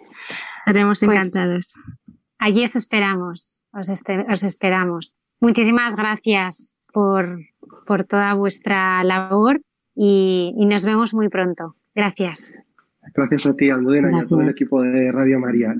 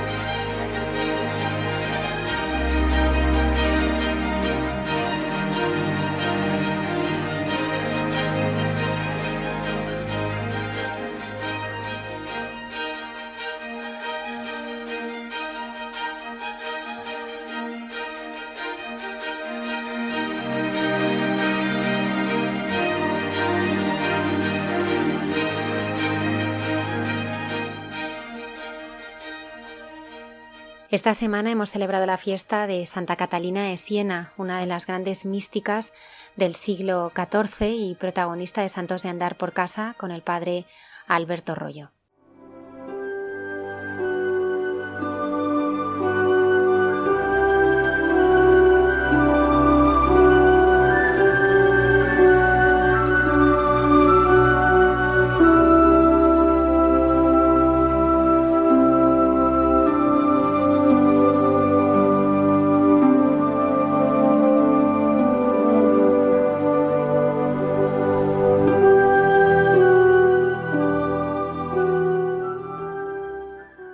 Un saludo a todos los oyentes de Radio María. En esta sección de Santos de Andar por Casa hemos tenido ocasión de hablar de algunos doctores de la Iglesia. Hoy vamos a profundizar un poco más en lo que significa llegar a ser doctor de la Iglesia. Se requiere un proceso especial en el cual El presupuesto es haber llegado a la canonización, ser santo, no pueden ser ni beatos ni siervos de Dios. Una vez que una persona es declarada santa, entonces se puede plantear la posibilidad de que llegue a ser doctor de la Iglesia. ¿Y esto cómo se hace? Pues hay que demostrar dos cosas fundamentales. La primera es que en sus escritos, escritos espirituales, escritos teológicos, hay una doctrina que es superior, sublime, eminente, dicen en latín. Esto es una doctrina que no es como la de los demás escritores espirituales o los demás teólogos, sino que ha dejado huella, huella profunda por la grandeza de ese pensamiento, por la profundidad con que se plantea, por cómo ha sido recibido en ámbitos de teología espiritual o otros campos de la teología. Una vez que se demuestra esto, hay que demostrar que esa doctrina se ha extendido por el mundo entero, por toda la Iglesia. No basta que sea una cosa regional o local, sino que tienen que ser escritores bien conocidos. La Iglesia sigue declarando todavía doctores de la Iglesia, no es una cosa pasada, sino que en el siglo XX hemos tenido muchas declaraciones. Por empezar con San Pío XI, él declaró a San Pedro Canisio, a San Juan de la Cruz, a San Roberto Belarmino y a San Alberto Magno. Luego el Papa Pío XII declaró a San Antonio de Padua.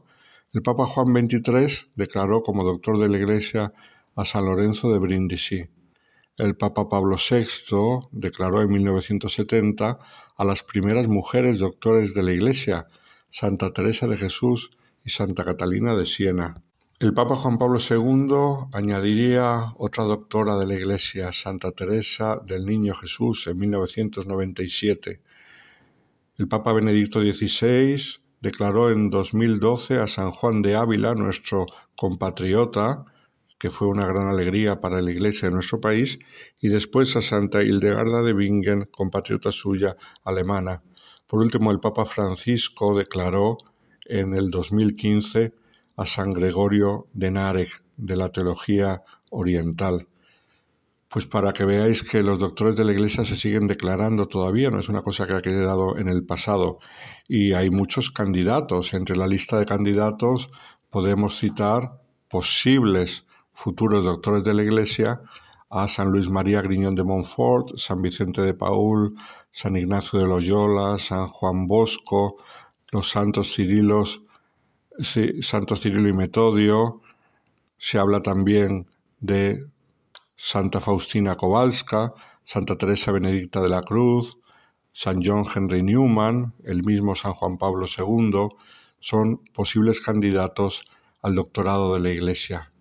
Pues hoy quiero hablar de una doctora muy especial, la he citado ya antes, pero digo que es muy especial por el contexto de su vida y de su personalidad, porque ha sido declarada doctora de la Iglesia cuando era una mujer que no tenía ninguna formación. Se ha dicho que era analfabeta, pero tampoco corresponde totalmente a la realidad, porque algunos biógrafos afirman que sabía leer y sabía uh, a duras penas escribir, pero no era totalmente analfabeta. Lo que sí está claro era que no tenía ningún bagaje intelectual. De eso no hay ninguna duda. Algunos habéis adivinado ya que me refiero a Santa Catalina de Siena, compatrona de Italia junto con San Francisco de Asís y además también compatrona de Europa, declarada así por San Juan Pablo II.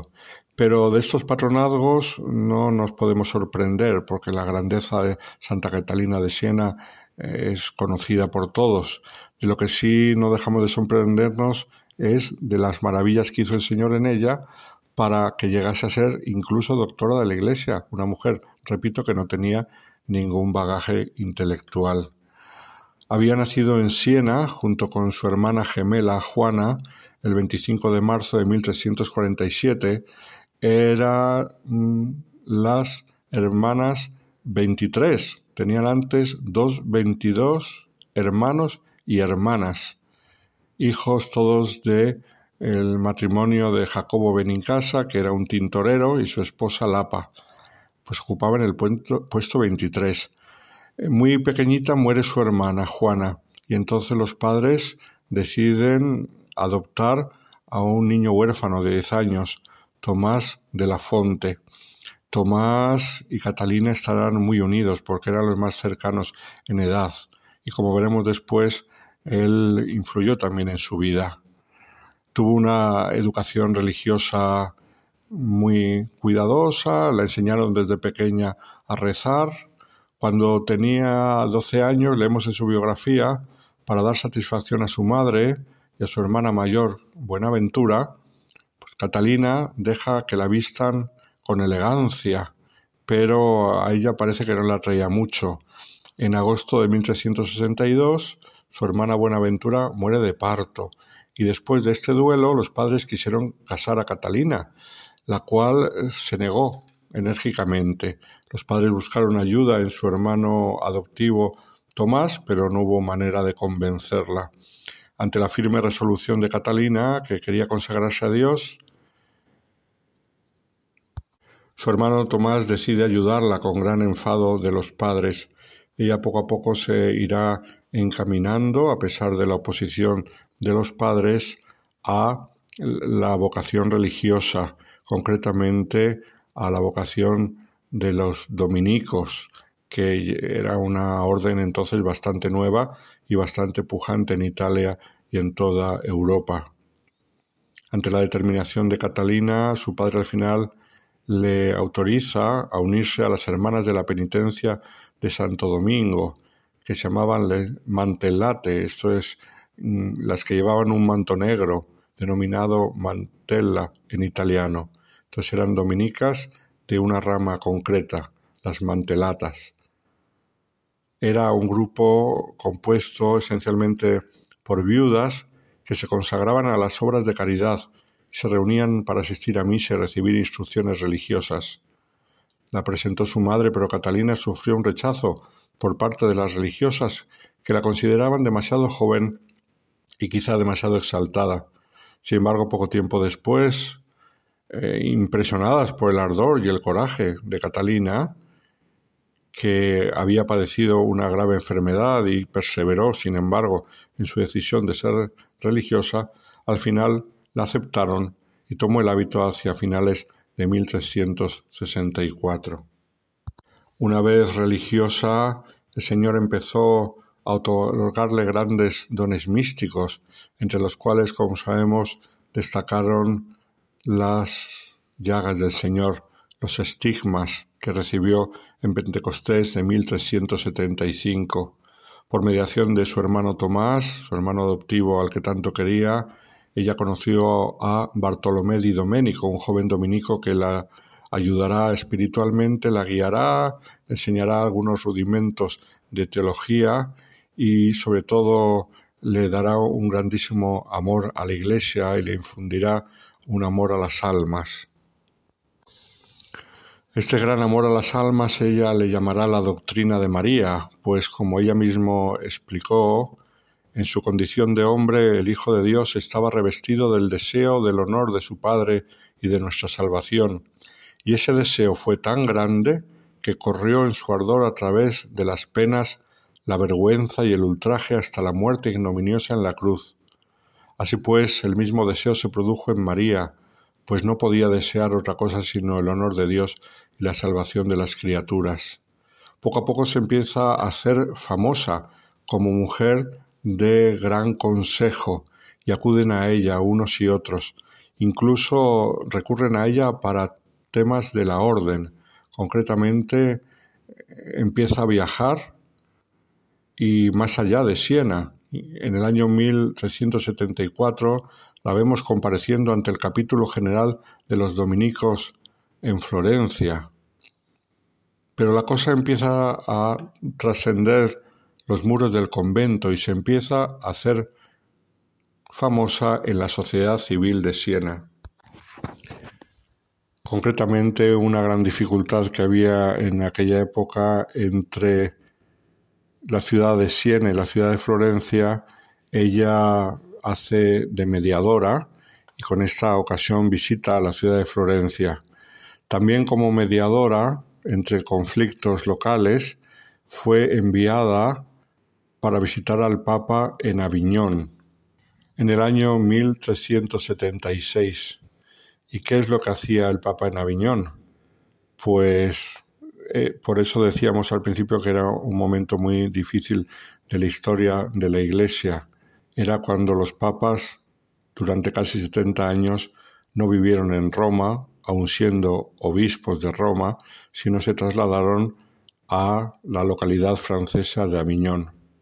El Papa Clemente V, que era francés y sumiso al reino de Francia, aquel que pasó a la historia por ser el supresor de los templarios y que no los defendió como debía de la codicia y la crueldad del rey Felipe el Hermoso francés, trasladó la corte pontificia a Aviñón en 1309 por motivos de problemas en la ciudad de Roma, peleas entre los nobles romanos, dificultades de la vida, epidemias que había en la ciudad de Roma, que siempre fue muy insalubre.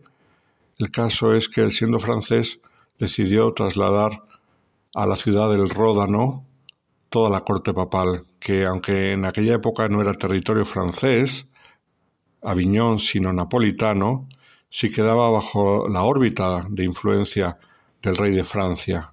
Y tras él, siete papas mantuvieron la sede de Pedro en esa ciudad hasta el 1377.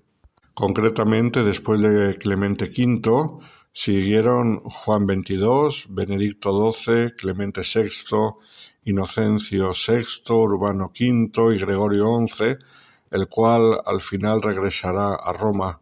Todos ellos, por su origen francés y por las estrechas relaciones que tenían con el reino francés, hacían que las demás naciones sospechasen de su imparcialidad, ocasionando revueltas en muchos lugares, principalmente en Italia, y, por supuesto, ocasionando un grandísimo desprestigio cada vez mayor del papado, el cual todavía caerá en mayor desprestigio años después con el cisma de Occidente, cuando llegó a haber tres papas a la vez.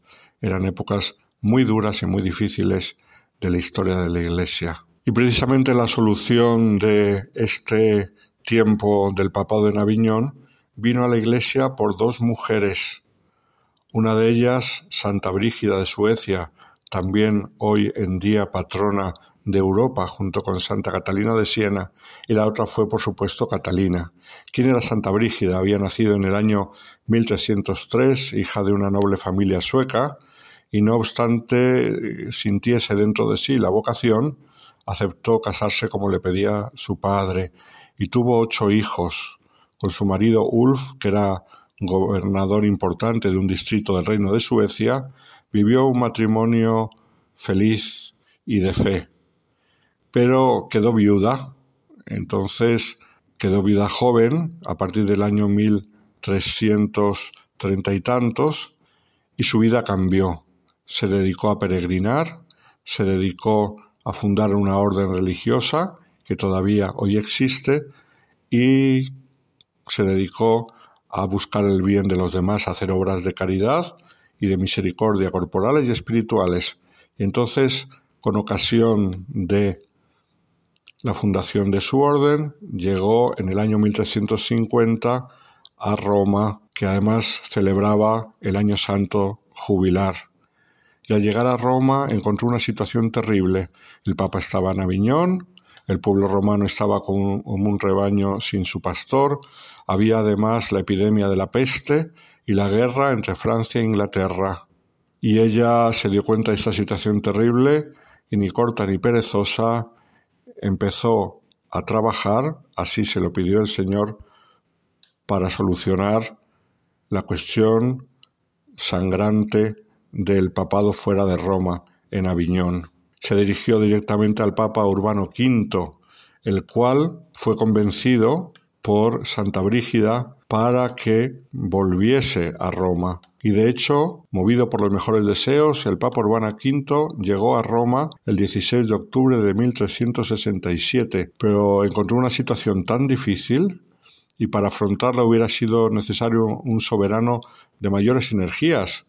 Y él no estaba en disposición de superar victoriosamente tantas dificultades que por todas partes se le oponían. Por lo tanto, pronto empezó a suspirar por volver a la ciudad del Ródano y a su hermoso país natal, e infelizmente decidió regresar a Viñón. Santa Brígida le había advertido que el Papa moriría tan pronto como dejase Italia, y Urbano no le hizo caso. Regresó a la ciudad francesa, donde efectivamente murió poco después, el mismo año, el 19 de diciembre. Murió Santa Brígida en 1373, esta viuda que todos reconocían su altura moral y altura espiritual, pero no había conseguido que el papado volviese a Roma. Fue Santa Catalina, esta mujer de poca cultura, pero famosa por su santidad y por sus revelaciones del Señor, la que consiguió que el Papa años después, en 1377, en este caso la persona de Gregorio XI, volviese a Roma. Santa Brígida no solo rezó e hizo sacrificios, sino que también habló con el Papa en persona, con cardenales y príncipes europeos, y lo mismo hizo su sucesora en este intento, Santa Catalina de Siena, pero eso sí era una mujer mucho más humilde y sin embargo se, les abría, se le abrían las puertas porque hablaba con sinceridad y con la fuerza de Dios.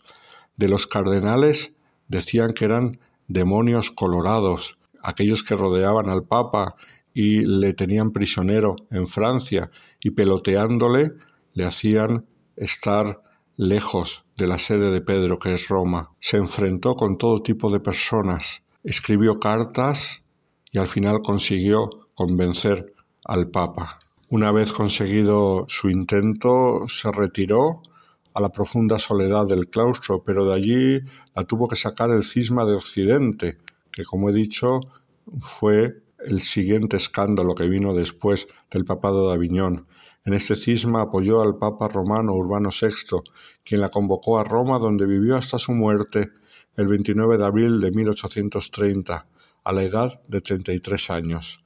Como sabemos, está sepultada en la iglesia de Santa María sopra Minerva en Roma, aunque su cráneo fue llevado a la iglesia de Santo Domingo de Siena y un pie suyo se encuentra en Venecia, según la tradición de la época de cortar en trozos los cuerpos de los santos para tener reliquias en distintos lugares. Catalina de Siena llegó a ser doctora de la Iglesia porque escribió cientos de cartas y además escribió también algún libro del amor de Dios, llamado El diálogo de la Divina Providencia, o también llamado simplemente El diálogo, escrito durante cinco días de éxtasis que tuvo del 9 al 14 de octubre de 1378. Las cartas en total suman 381 cartas. Esto ha sido lo que le ha llevado a ser doctora de la Iglesia, pero antes había sido declarada santa por su humildad que no le impidió ser firme y fuerte en defender a la Iglesia y en defender al papado, al genuino papado, al que es pastor universal, no solamente de los intereses de algunos reinos, y además es el obispo de Roma, el sucesor de Pedro. Catalina de Siena nos enseña que no hace falta tener mucha cultura ni saber mucho para amar mucho a Dios y amar mucho a la Iglesia. Ojalá su ejemplo cunda entre nosotros. Muy buenas noches a todos los oyentes de Radio María.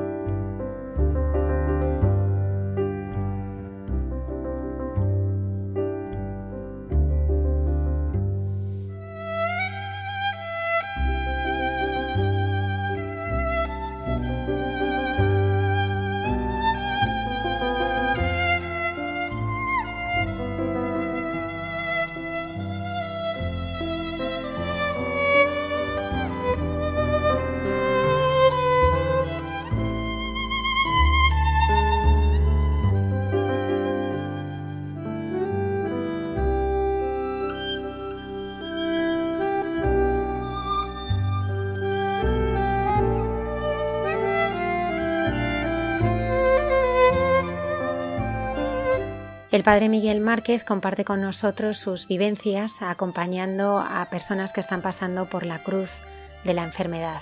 En Dios nos hace guiños.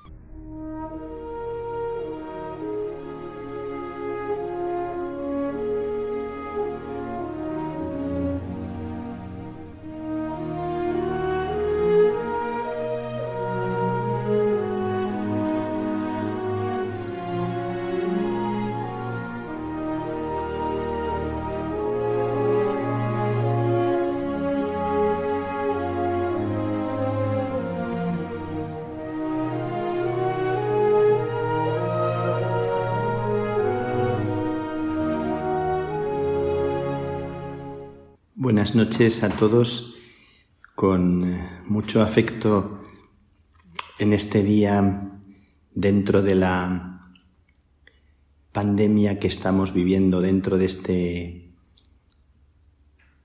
tiempo de reclusión, me dirijo a todos a los que estáis ahí en vuestras casas, a los compañeros que preparáis el, el programa, ahora no en el estudio, desde vuestras casas, a los que lo acompañáis y con tanto mimo preparáis para que llegue un poco de paz y una brisa de luz a cada persona.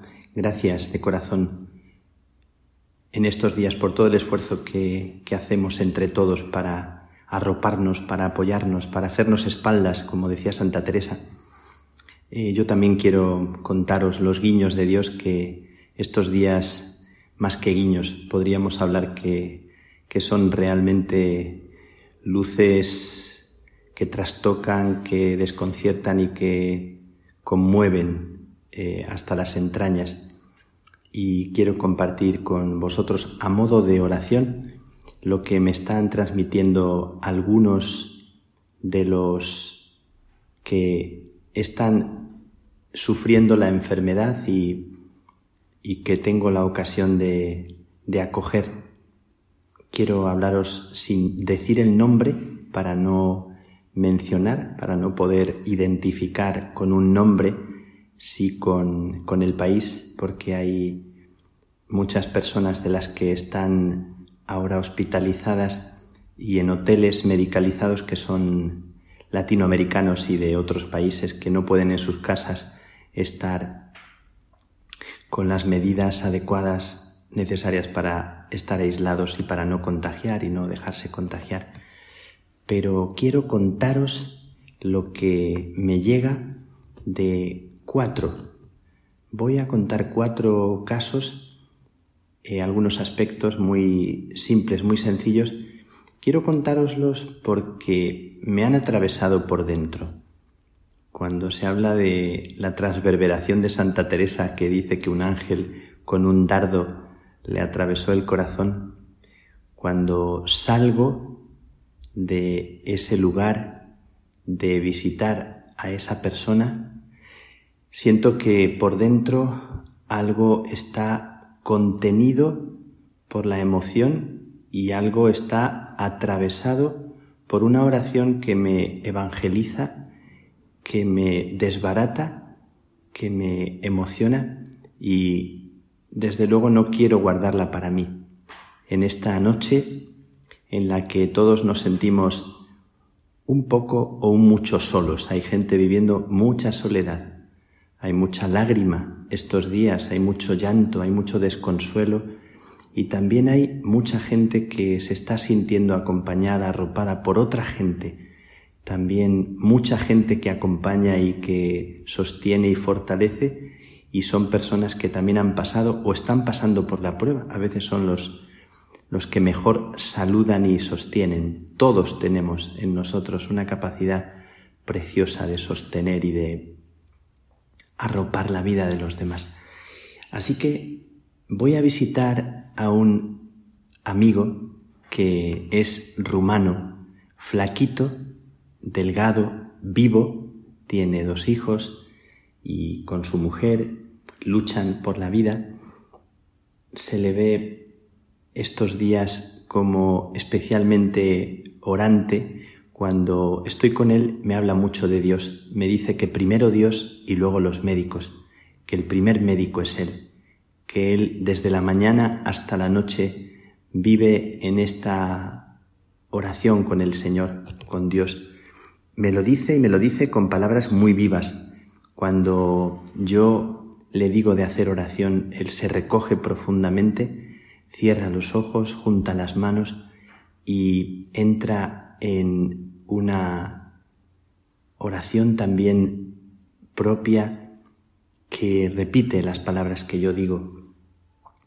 Y él me dice en todo momento, rezo por mi familia, por los míos, pero, pero antes también por todos, antes incluso que por los míos, porque todos somos hermanos, porque todos somos uno, porque el Señor nos cuida a todos y no solo de mi familia.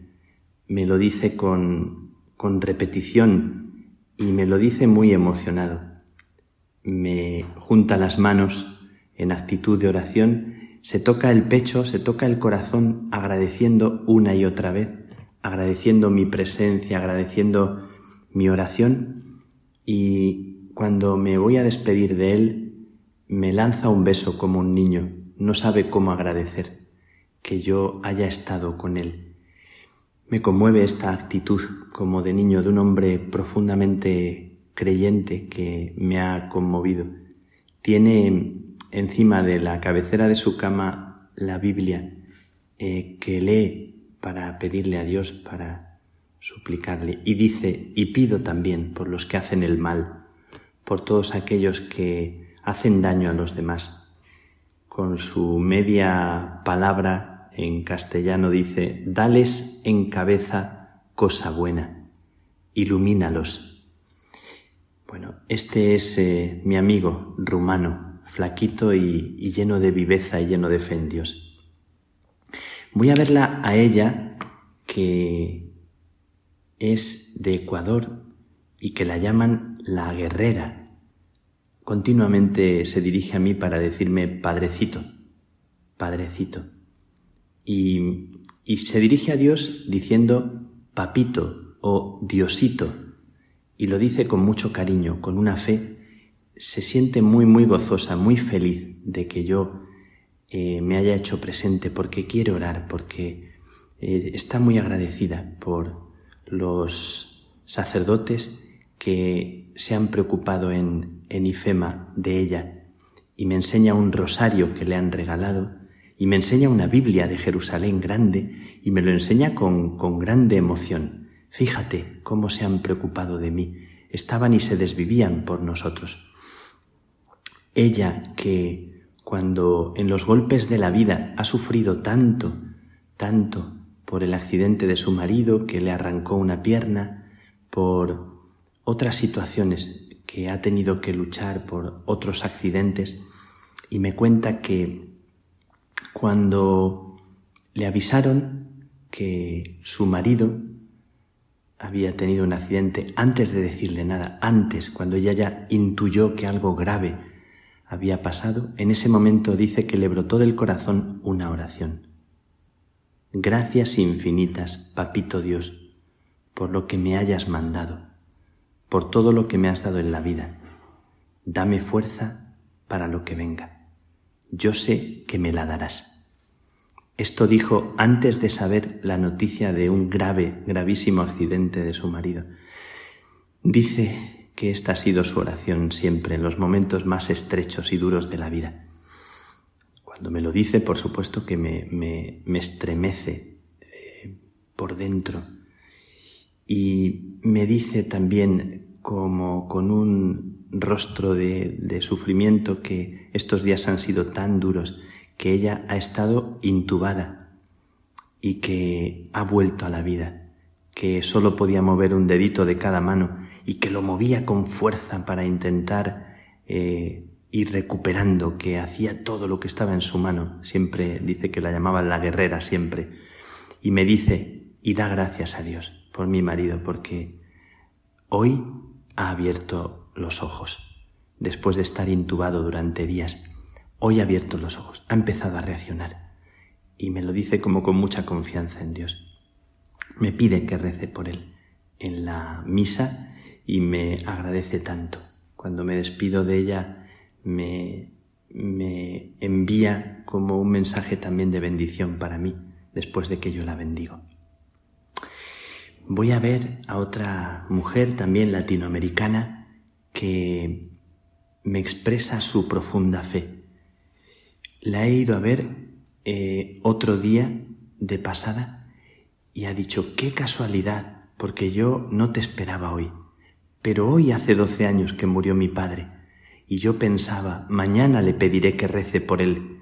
Cuando entro eh, en el teléfono están sus hijos en una videoconferencia. Emocionada me los presenta y me pide una oración. Están presentes ellos y yo hago una oración por el, por el abuelo.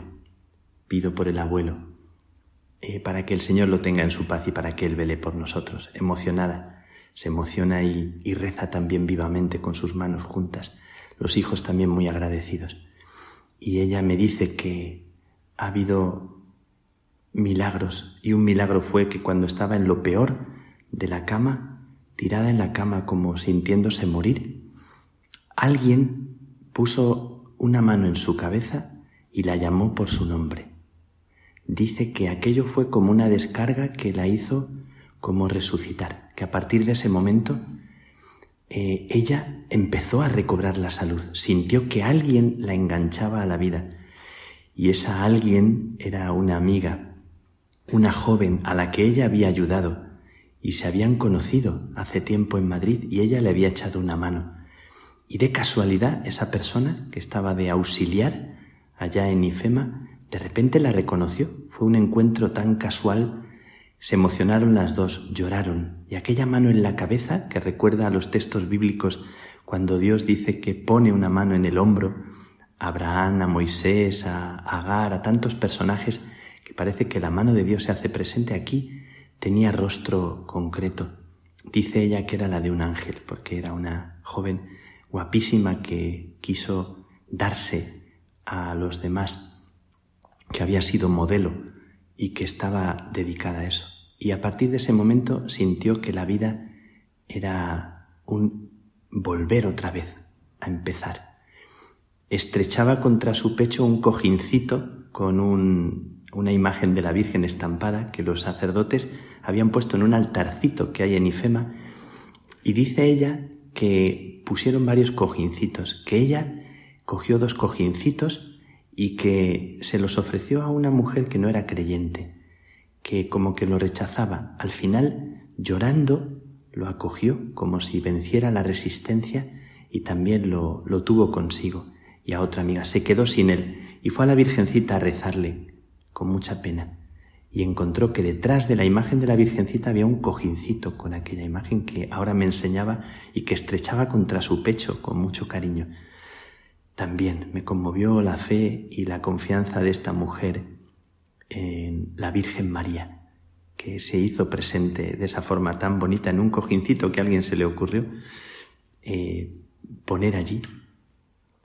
Y voy a visitar también a una mujer que, delgadita, con el camisón descolocado, eh, se sienta en una esquinita y me mira emocionada. ¡Qué alegría! Me mira emocionada y me habla de los milagros de Dios en todo este proceso, en toda su enfermedad. Me va contando distintos milagros de cómo ella se enganchó, se reenganchó a la vida y, y me dice grandes y gigantes milagros de Dios. Tuve tres cesáreas y ya me dijeron no podrás volver a tener más. Todavía tuve otro hijo porque le pedí a Dios no perderlo, le pedí con todas mis fuerzas, dijo ella. Y os comento estos, estos cuatro casos y el caso de otra más, que encuentro angustiada y asfixiada, que cuando entro me dice mm, que tanto agradece, tanto agradece poder hablar con alguien y la noto que mientras voy hablando y ella se va desahogando contándome su vida pasada llena de dificultades, de problemas, de drogas, de, de prostitución, noto que el pecho se le va como abriendo y la noto que respira, que va respirando. Y sin embargo me dice, quiero rezar contigo, reza, reza conmigo, vamos a rezar.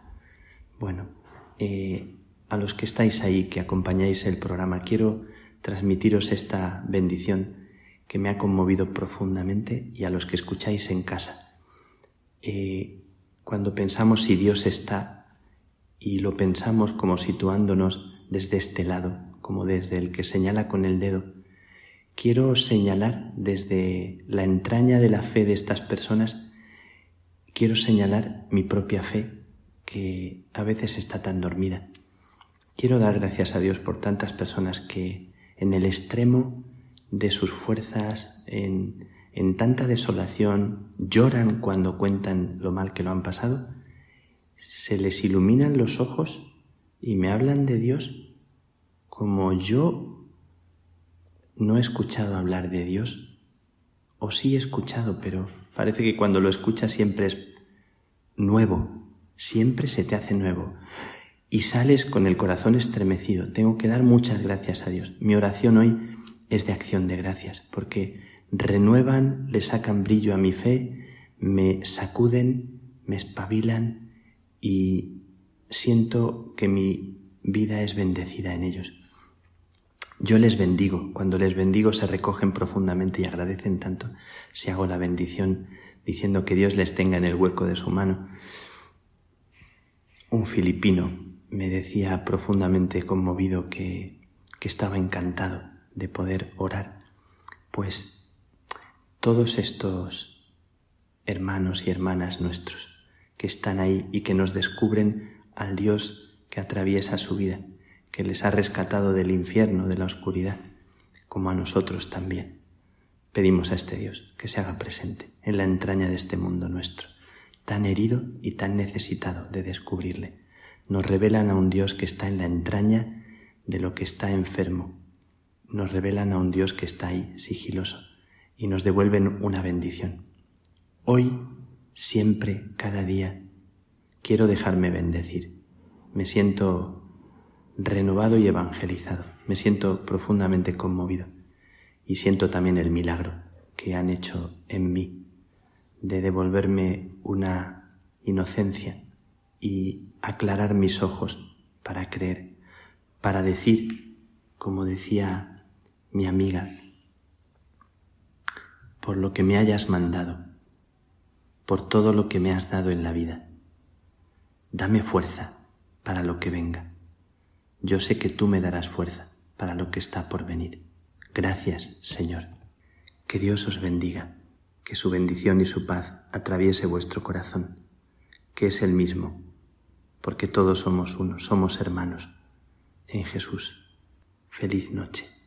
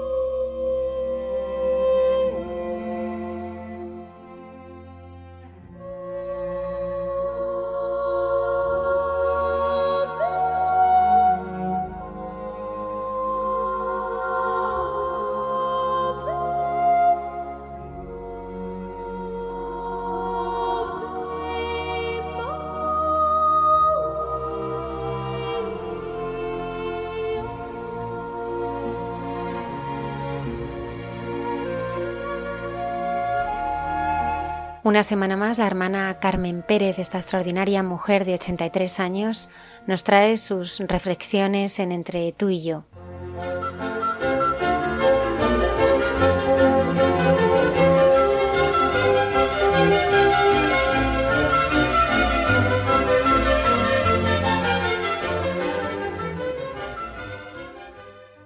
Buenas noches.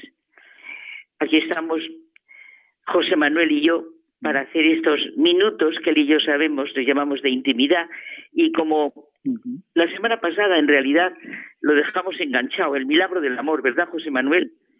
Así es. La paz de Dios en nuestro corazón.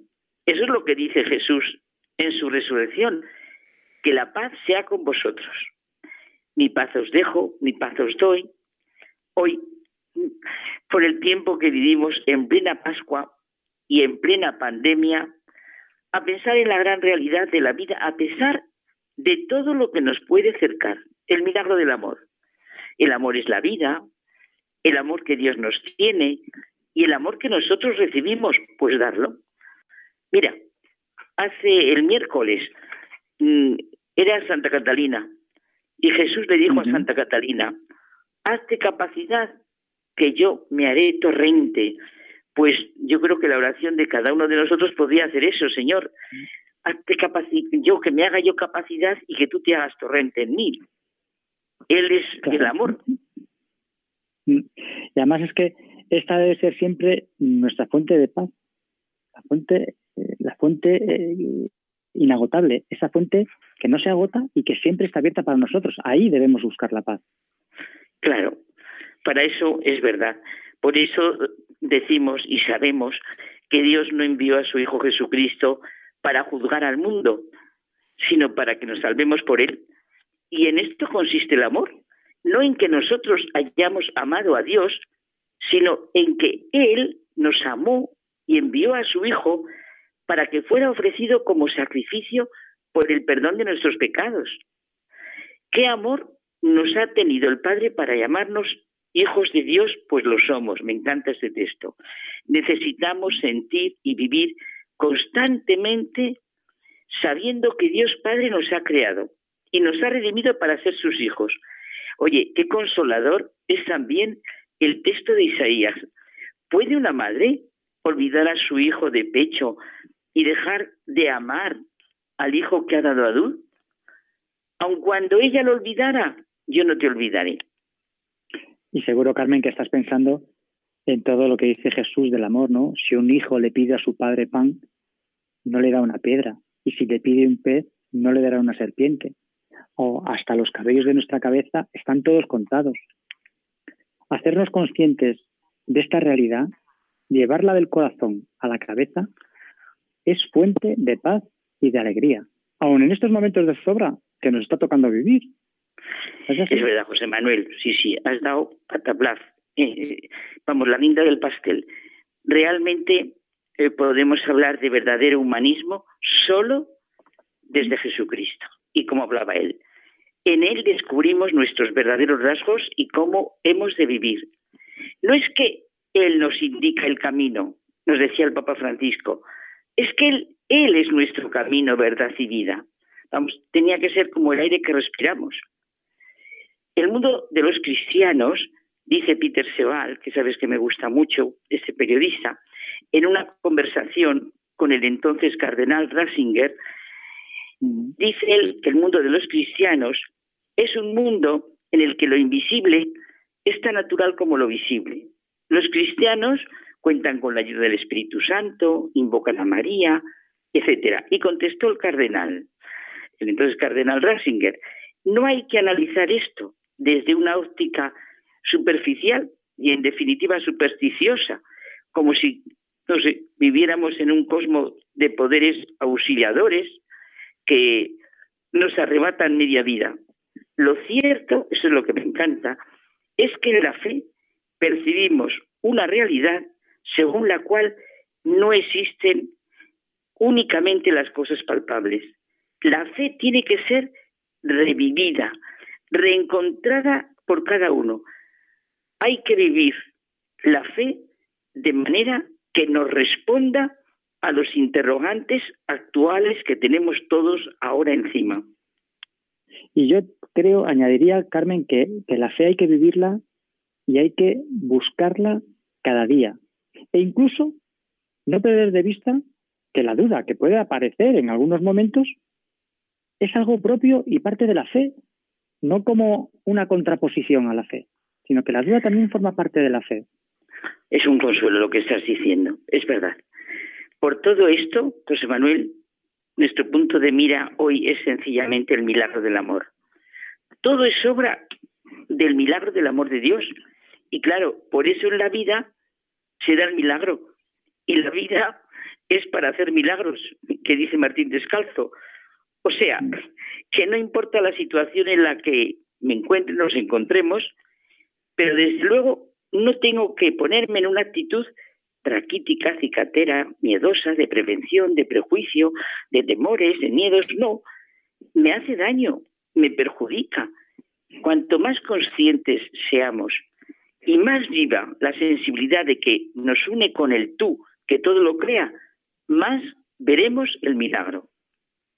Y ya sabes que, como he repetido ya, yo creo que cien veces al menos eh, en esta sección nuestra, de Dios se obtiene cuanto se espera, decía San Francisco de Sales. Los milagros ocurren siempre cuando pones la fe en movimiento y en eso mm, los evangelios son una constante referencia a, este, a esta situación. El Señor siempre actúa cuando tú pones la fe en, en, movimiento. A mí me recuerda esto cuando, cuando se relata la, la, fe de los camilleros, que yo llamo, la de estos amigos que llevan al paralítico. Ah, sí.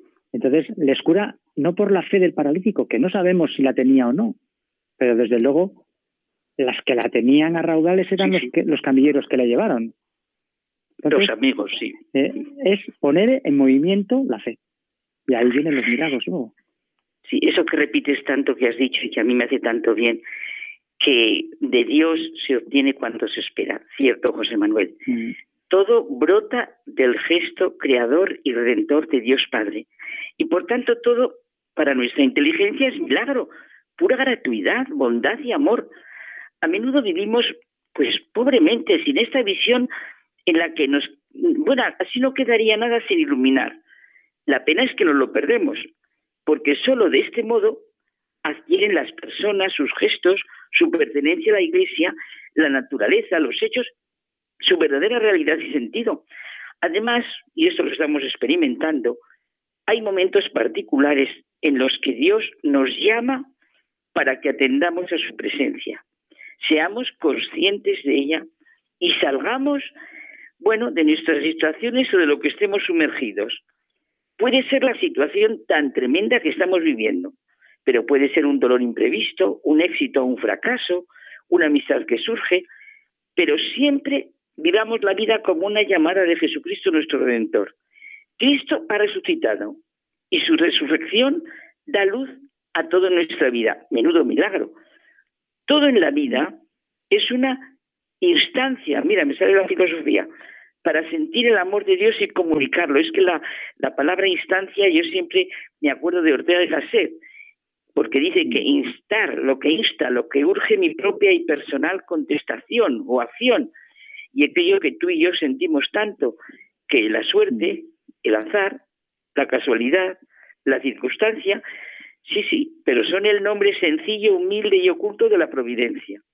En el contexto del que venimos hablando, la vida es para que nosotros vivamos conscientes de que en lo cotidiano se da el milagro que tú decías de la fe, del amor de Dios, de la redención, y así hagamos milagros nosotros.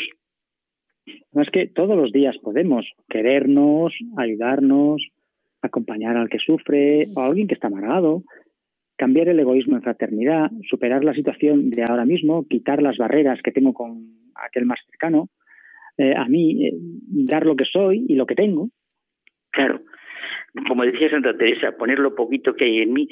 Cada uno de nosotros sabemos lo que sería un milagro para nosotros, como tú decías, y el milagro de amar lo podemos hacer todos, pero a veces parece que vamos como montados en un tren a más o menos velocidad y nos dejamos llevar por un maquinista que realmente no sabe cómo nos conduce ni a dónde se dirige. O sea, que lo que decíamos al principio recordando a Santa Catalina de Siena, que se celebró el, miércoles, es teórico eso que le decía el Señor a Santa Catalina, hazte capacidad y yo me haré torrente. La vida del cristiano, y tú ponías los ejemplos concretos, es ser todo para todos.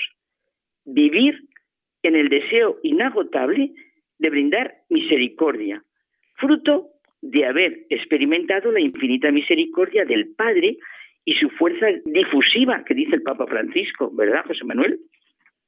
Así es, o sea que Carmen, que nos va el tiempo, se nos va el tiempo, lo que yo te diría es, pongamos de nuestra parte lo que tenemos y el resto a esperar.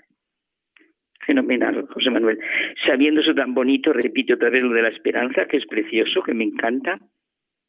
Que de Dios se obtiene cuanto se espera. Eso me encanta. Pues que lo pensemos.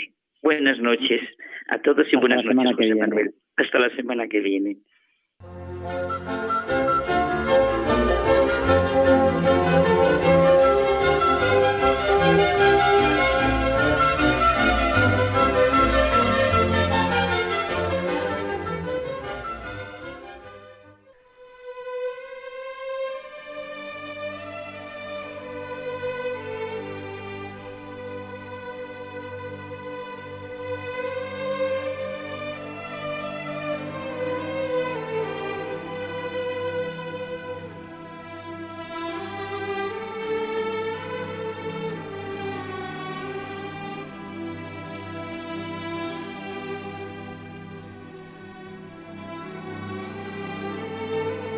Nos despedimos hasta el próximo programa en el que estará con nosotros María Holguín. Es una joven ilustradora que ha revolucionado las redes sociales con imágenes que emocionan. En pocos días, su dibujo de unos ángeles atendiendo a los enfermos de coronavirus en el hospital y protegiendo a los sanitarios se ha hecho viral. Buenas noches y muchas gracias por acompañarnos.